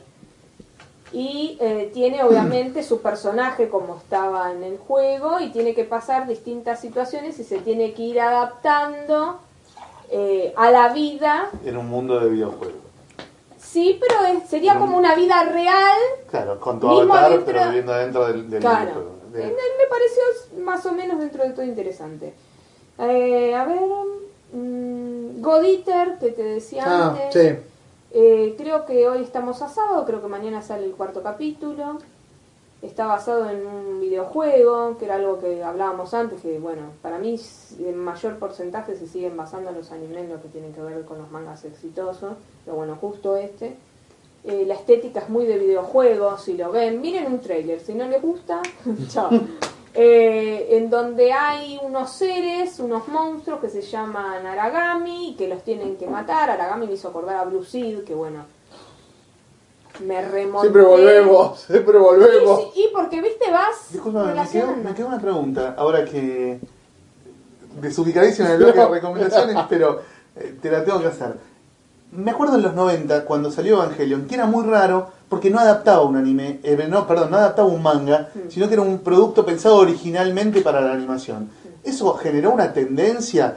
De ahí en adelante se puso, entre comillas, de moda iniciar historias desde el anime que no existieran previamente del manga, o sigue siendo una rareza lo que, lo que sucedió en ese momento con, con Evangelion. Y mira, primero que es un caso muy... Cowboy Vivo también, ¿no? Es otra cosa Sí. que se generó para el anime y Bueno, pero no si hubo- mangas fueron posteriores. Line no, era manga.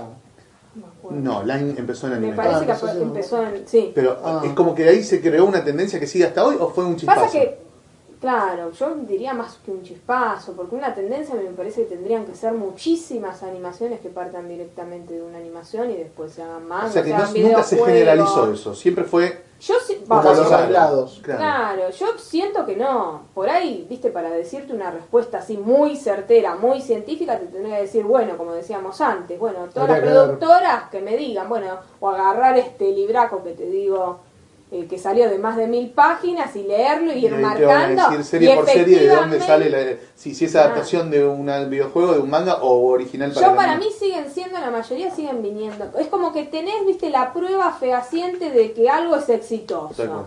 Y de ahí parto para luego mm, eh, montarme en, en, en otra, bueno, cantidad de dinero, bueno, para, para hacer un... Hay más, hay una, ahora que me decís esto, me acordaba de una animación que no me gustó, pero que estaban dando ahora en estos últimos meses que mostraban toda la industria de cómo se hacía un anime. Mirá qué interesante. Como una especie de Bakuman, Bakuman, pero sí. del, del anime. Pero del anime, claro. Y, y vos veías, eh, nada, cómo corrían con los tiempos, bueno, con, viste, con todo. Es igual de, digamos, de- ¿eh? Pero es igual, bueno, lo que se ve en Bakuman y lo que se sabe siempre, digamos, de lo esclavo que es laburar en el manga, Debe ser en términos... esclavo el es que el anime es, es igual o peor. O, o Sí, como no hay- o si- como son más manos, capaz...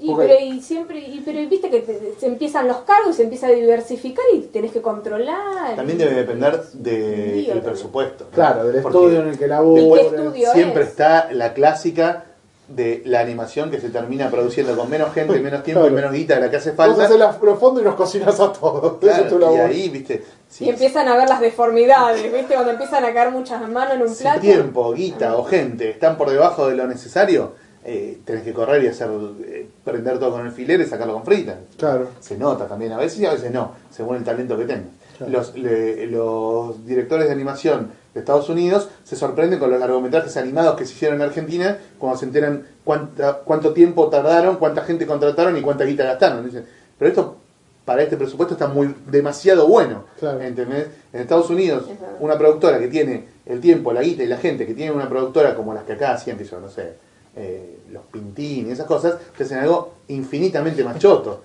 ¿entendés? Sí, es verdad. Bueno, pero eso también tiene que ver con, con el talento y tiene que ver mucho con el esfuerzo y acá mucho atado con el hambre y la flexibilidad y la creatividad de los artistas también. Sí. Bueno, sigamos con tus... Ah. Disculpame que te tengo una pregunta no, está bien, que en realidad era del bloque anterior, pero me vino ahora. Quedó pendiente, vamos. Sí. Bueno, eh, después que otro había notado. Mm, bueno, Goditer les dije. Bueno, Dragon Ball Super para los que Eh, tienen añoranza por, ¡Viva! Por Dragon Ball. Para los que les gusta Tu Love Ru, que decíamos, bueno, que eh, sacó bueno una segunda temporada que se llama Tu Love Ru Darkness. Tiene Echi. Es más de siempre lo mismo. eh, De deporte ahora para vos, el que mencionaste de tenis Ah. es de lo mejor. Ay, a mí me encanta, para mí personalmente me gusta, porque te va desde el inicio de cómo tiene que agarrar una raqueta a cómo va a llegar a ser un profesional. ¿Viste? Claro. Y a mí personalmente me gusta, aparte es súper obse el, el personaje de- el principal y me identifico mucho porque yo soy súper obse y Hmm. ans- an- ansiosa y esto, él se anota todo, todo, todo. Tiene, es más, lo cagan porque él cada vez que va a un partido abre, viste donde tiene el bolso de supuestamente tendría que tener las raquetas y tiene todos cuadernos enumerados eh, con todas las anotaciones de todo lo que viene aprendiendo, ya sea eh, particularmente como durante los partidos. Eh, bueno, a mí me gusta. O Diamond Eyes, que te decía antes que es de béisbol. Eh, Kuroko no Basket, que ese gustó mucho. Hay uno de, hay uno de boxeo, creo que Fede estaba viendo. Hay uno de boxeo que ahora está como me- medio de- pegando. Puede ser, pero la Sí, verdad. boxeo Jimmy pegar. era. No, Jaime Naivo es más viejo, boludo. Sí, no, me parece- entonces no. De 70. ¿no? Ah, no, pero no. puede ser que haya salido alguna remake, Una no remake te extrañe, ser, ¿eh? sí, sí. No, no te extrañe, puede ser una remake. Puede ser, ¿eh? Ahora me dejaste pensando. Sí. Ser. es un clásico. De Claro, sí, 70. pero Sí, porque me sí. lo tengo en la cabeza. No, pero puede ser que haya salido alguna remake. Y ahora es el momento donde vos te vas, te jugás y decís las cinco series, para el que no vio nunca nada, no el que no vea algo de hace 10 años. Las cinco series vos decís, el que no vio nada de animación japonesa, estas cinco series las tiene que ver, porque estas cinco series se van a enganchar. ¿Series o películas también puede ser? No, series. El ABC, el ABC Claro. básico. Uy, pero es difícil Y de todo lo que hay. Ya, sí, lo que viene así en caliente. Nadie te prometió un jardín de rosas. ¡Oh!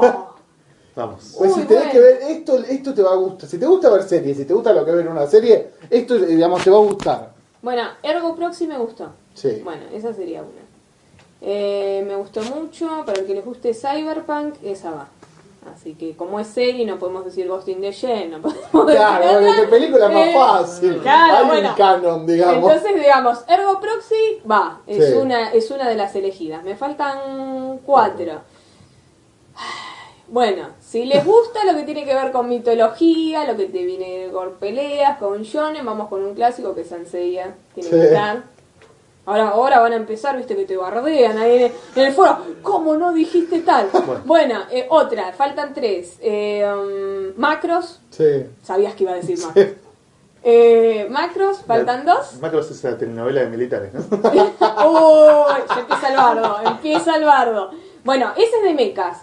Tenemos otro en Becal, se llama Full Metal Alchemist, también, que me gustó mucho.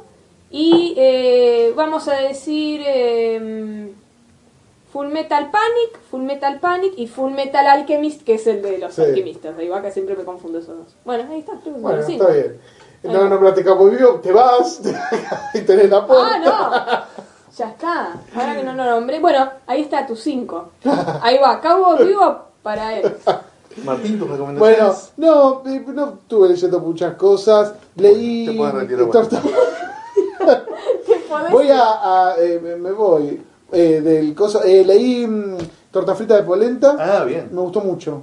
Hermoso. Bajón. Hermoso. Bajón, sí, no, es que sobre- no es tan bajón. A mí lo que más me gustó de tortas fritas de polenta, No, de tiene- polenta es que no es nada más el bajón. Sí. Hay una enorme trama de comedia costumbrista y después viene el bajón. Claro. Pero no es nada más el bajón. No es el golpe bajo por el golpe bajo mismo. No es esas películas argentinas con Gastón Pauls en Malvinas sufriendo dos horas. ¿Entendés? Eh, eh, tiene un poco de Sí, todo. digamos que el comienzo eh, está muy bien, el final es muy emotivo, obviamente, Sí. pero digamos una historieta sobre los recuerdos de un soldado en la guerra de Malvinas. Ayer tuve en mis manos los 100 originales Ah, ¿sí? de tortas fritas de polenta. Mira. Están todos en el archivo de historietas de la Biblioteca Nacional y fui a elegir algunos para una muestra que estoy armando para Comicópolis que tiene que ver con Malvinas. Sí. Así que No, justo está ayer muy en mis manos todos los originales de, de Fuchi Bayuga. Está muy bien. Después leí Altavista de Calvi, también me gustó mucho. Interesantísimo. Un ejercicio muy, Muy raro. Intenso, muy raro, muy intenso muy lindo, historieta. muy lindo. Después leí La Era de Ultron de mi amigo Bendis, Ah, nunca. que a mí me gustó mucho. Y ya van a salir a putearme, no me importa, pero me parece que estuvo mal promocionada esa historieta siempre. Me parece que siempre se la promocionó como... Ah, no, para, para, para. No, no, no, no. No, es la no, novela gráfica. No es la novela Es la- gráfica. La, miniserie que salió La de pasado. Bendis. Ay, es un horror, hijo de puta. No, No, está muy bien, está muy bien. El problema es que la Se presentan empiezan como... a matar, ¿eh? Yo acá de árbitro. La presentan como la batalla final, y- pero Ultron está ahí, de fondo, tocando la batería. No, es muy divertida, está muy bien, está muy bien. Eh, los cinco primeros capítulos no pasa Sí, ¿cómo no nada. pasa nada, boludo? Es todo. Wolverine y su Richard viajando por No, la realidad desde bueno. la nada. Dejate de joder. a mí me gustó mucho. ahí cuántas van, tres. Sí, no, no, yo le acá le- está, está editado por Caruso Lombardi y No. Comics, boludo. Te vendieron un humo. No me importa, yo me inmolo en mis es convicciones. La nada misma. No, el al, tema es que al lado de ella, Fultron Fear Itself está bueno, boludo. Mirá lo que te digo. Dejate Eh, de no, a mí joder. me gustó. Y después, no, después leí, editó Panini, un, un esos Omnigol de tapa dura, es 700 páginas de, de puño de hierro con la, con la, digamos, el comienzo de la serie regular, la primera aparición del personaje y el comienzo de la serie regular con Claremont y Birne. Mm, Está muy bien. Eso está muy bien. Está muy bien. 70 está muy bien. Está muy bien, muy bien, muy bien. Muy bien. Eh, Lo bancamos, bancamos Iron Fist en todas sus encarnaciones. Todavía no empecé con las de. Cary Andrews, pero Ah, después leí Frontline, de Civil, la, la- digamos, la serie esa que, que, digamos, de Civil War. que iba en paralelo a Sí, Civil War. está también, son está historias cortas. Sí, son todas bueno. historias, son Hay- como cuatro historias que van en cada número. No todo es maravilloso, pero No. en general está bien. Pero está bien porque es como otro enfoque, digamos, cumple la, la, la consigna. De ser un complemento a una saga Sí. que, está, que bancamos. Sí, sí, sí, así que, que está muy bien. Así que, bueno, esos son Acá tenemos un llamado Sí, de no un importa, oyente. lo cerramos. Eh, así que, bueno, esas son las recomendaciones. No sé si hay algo que quieras anunciar. Eh, no, bueno, primero contarles que no puedo recomendar absolutamente nada. Sí, uh, no hicimos el número. tengo, tengo la recomendación prohibida. Eh, Porque cuando no viene Javi no tiene gracia. Claro, no, no. Dice claro. Evangelion, te digo. Eh, No dije Evangelion por la. No, no, no estoy en condiciones de, de recomendar nada, porque como ustedes saben, todos los días escribo críticas en mi blog, entonces ahí pueden entrar y ver de qué estamos, qué estoy leyendo y qué me gustó y qué no. Eh, nada, estamos en la previa de Crackman Boom, por supuesto esto se va a subir después de Crackman Boom, eh, así, y sí, si faltan tres días, cuatro. Bueno, nunca sabemos. a la Capaz sorpresa. No, te, no te creen ahí. Eh, así que, nada, ahí preparando todo para el, para el evento. Se- lo que sí tenemos que, que mencionar, lamentablemente, pues es el fallecimiento de Diego Sí. Cortés.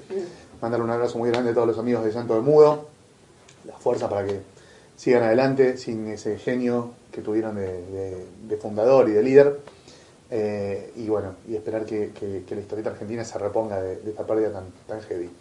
Eh, y después, nada, terminar arriba invitándolos a, si de pedo esto llega a, a subir antes del jueves, eh, que no dejen de ir a, a Rosario, a Crack Boom, donde nos vamos a divertir A durante todos. cuatro días, a encontrarnos, a pasarla bien, a juntarnos con los comiqueros de todo el país, gente que viene también de otros países.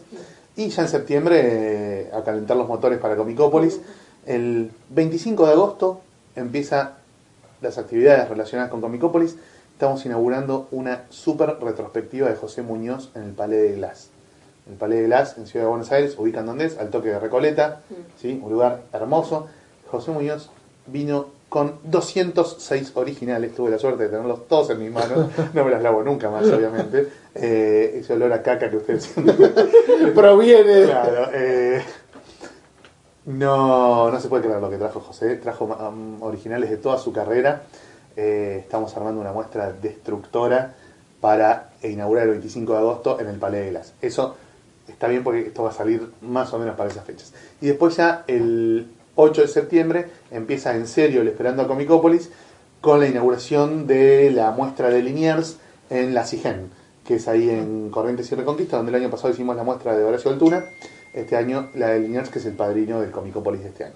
Pero bueno, seguramente vamos a tener muchísima más información sobre Comicópolis en el próximo podcast, Sí. que vamos a tratar de centrarnos un poco en eso, como hemos hecho en los años anteriores, pero hay muchísimo para anunciar. Este año son 33 los invitados, son un montón las muestras, un montón las movidas, un montón las cosas que vamos a ofrecer. Así que bueno, vayan prestando atención al, al Facebook de Comicópolis, donde todos los días vamos subiendo novedades, confirmando invitados eh, y, y manejando un poco las, las actividades. actividades. Ahí vamos a estar, bueno, Javi y yo estamos en la organización, así que seguro vamos a venir el, al El próximo, podcast, podcast, a contarles. como siempre. Va a estar Seba de Caro conduciendo la, la apertura, va a estar sé yo, Diego atendiendo el stand de, Mm. de District Comics y Ediciones La Flor. Bueno, se van a encontrar un montón de los, de los muertos que habitualmente hacemos este podcast ahí en, en distintas, en distintas funciones dentro del evento, que es del 17 al 20 de septiembre en Tecnópolis. Los que viven en otras ciudades, vayan sacando pasaje, vayan reservando el hospedaje, porque cuando terminemos de anunciar todo lo que va a pasar en Comicópolis, estoy seguro que van a querer venir. Entonces, anticípense para después no quedarse sin lugar en los hoteles o sin pasaje y esas cosas que a veces suele suceder. A la gente que está que nos escucha y que por ahí está en España o en otros países más lejanos, jódanse. Jódanse porque les va a salir un poquito más caro el viaje. Eh, bueno. bueno, Analia, muchas gracias por haber venido. Muchas gracias por la invitación. No, por favor, por favor. Poca Y- de las niñas que han vivido en este entorno Te, tan sumiste- masculino. te sumaste al, al, Al- al- al- sí. al- al, eh, brevísimo, al digamos. selecto núcleo, grupúsculo de, de mujeres que han pasado por este podcast. Eh, pero ha ido creciendo bastante, Sí, exponencialmente los últimos años, te Sí, diría. sí. Bueno, eh, a todos ustedes nos vemos en Rosario si subimos esto antes y si no, eh, espérennos para el próximo podcast y, y nos veremos eventualmente en Comicópolis.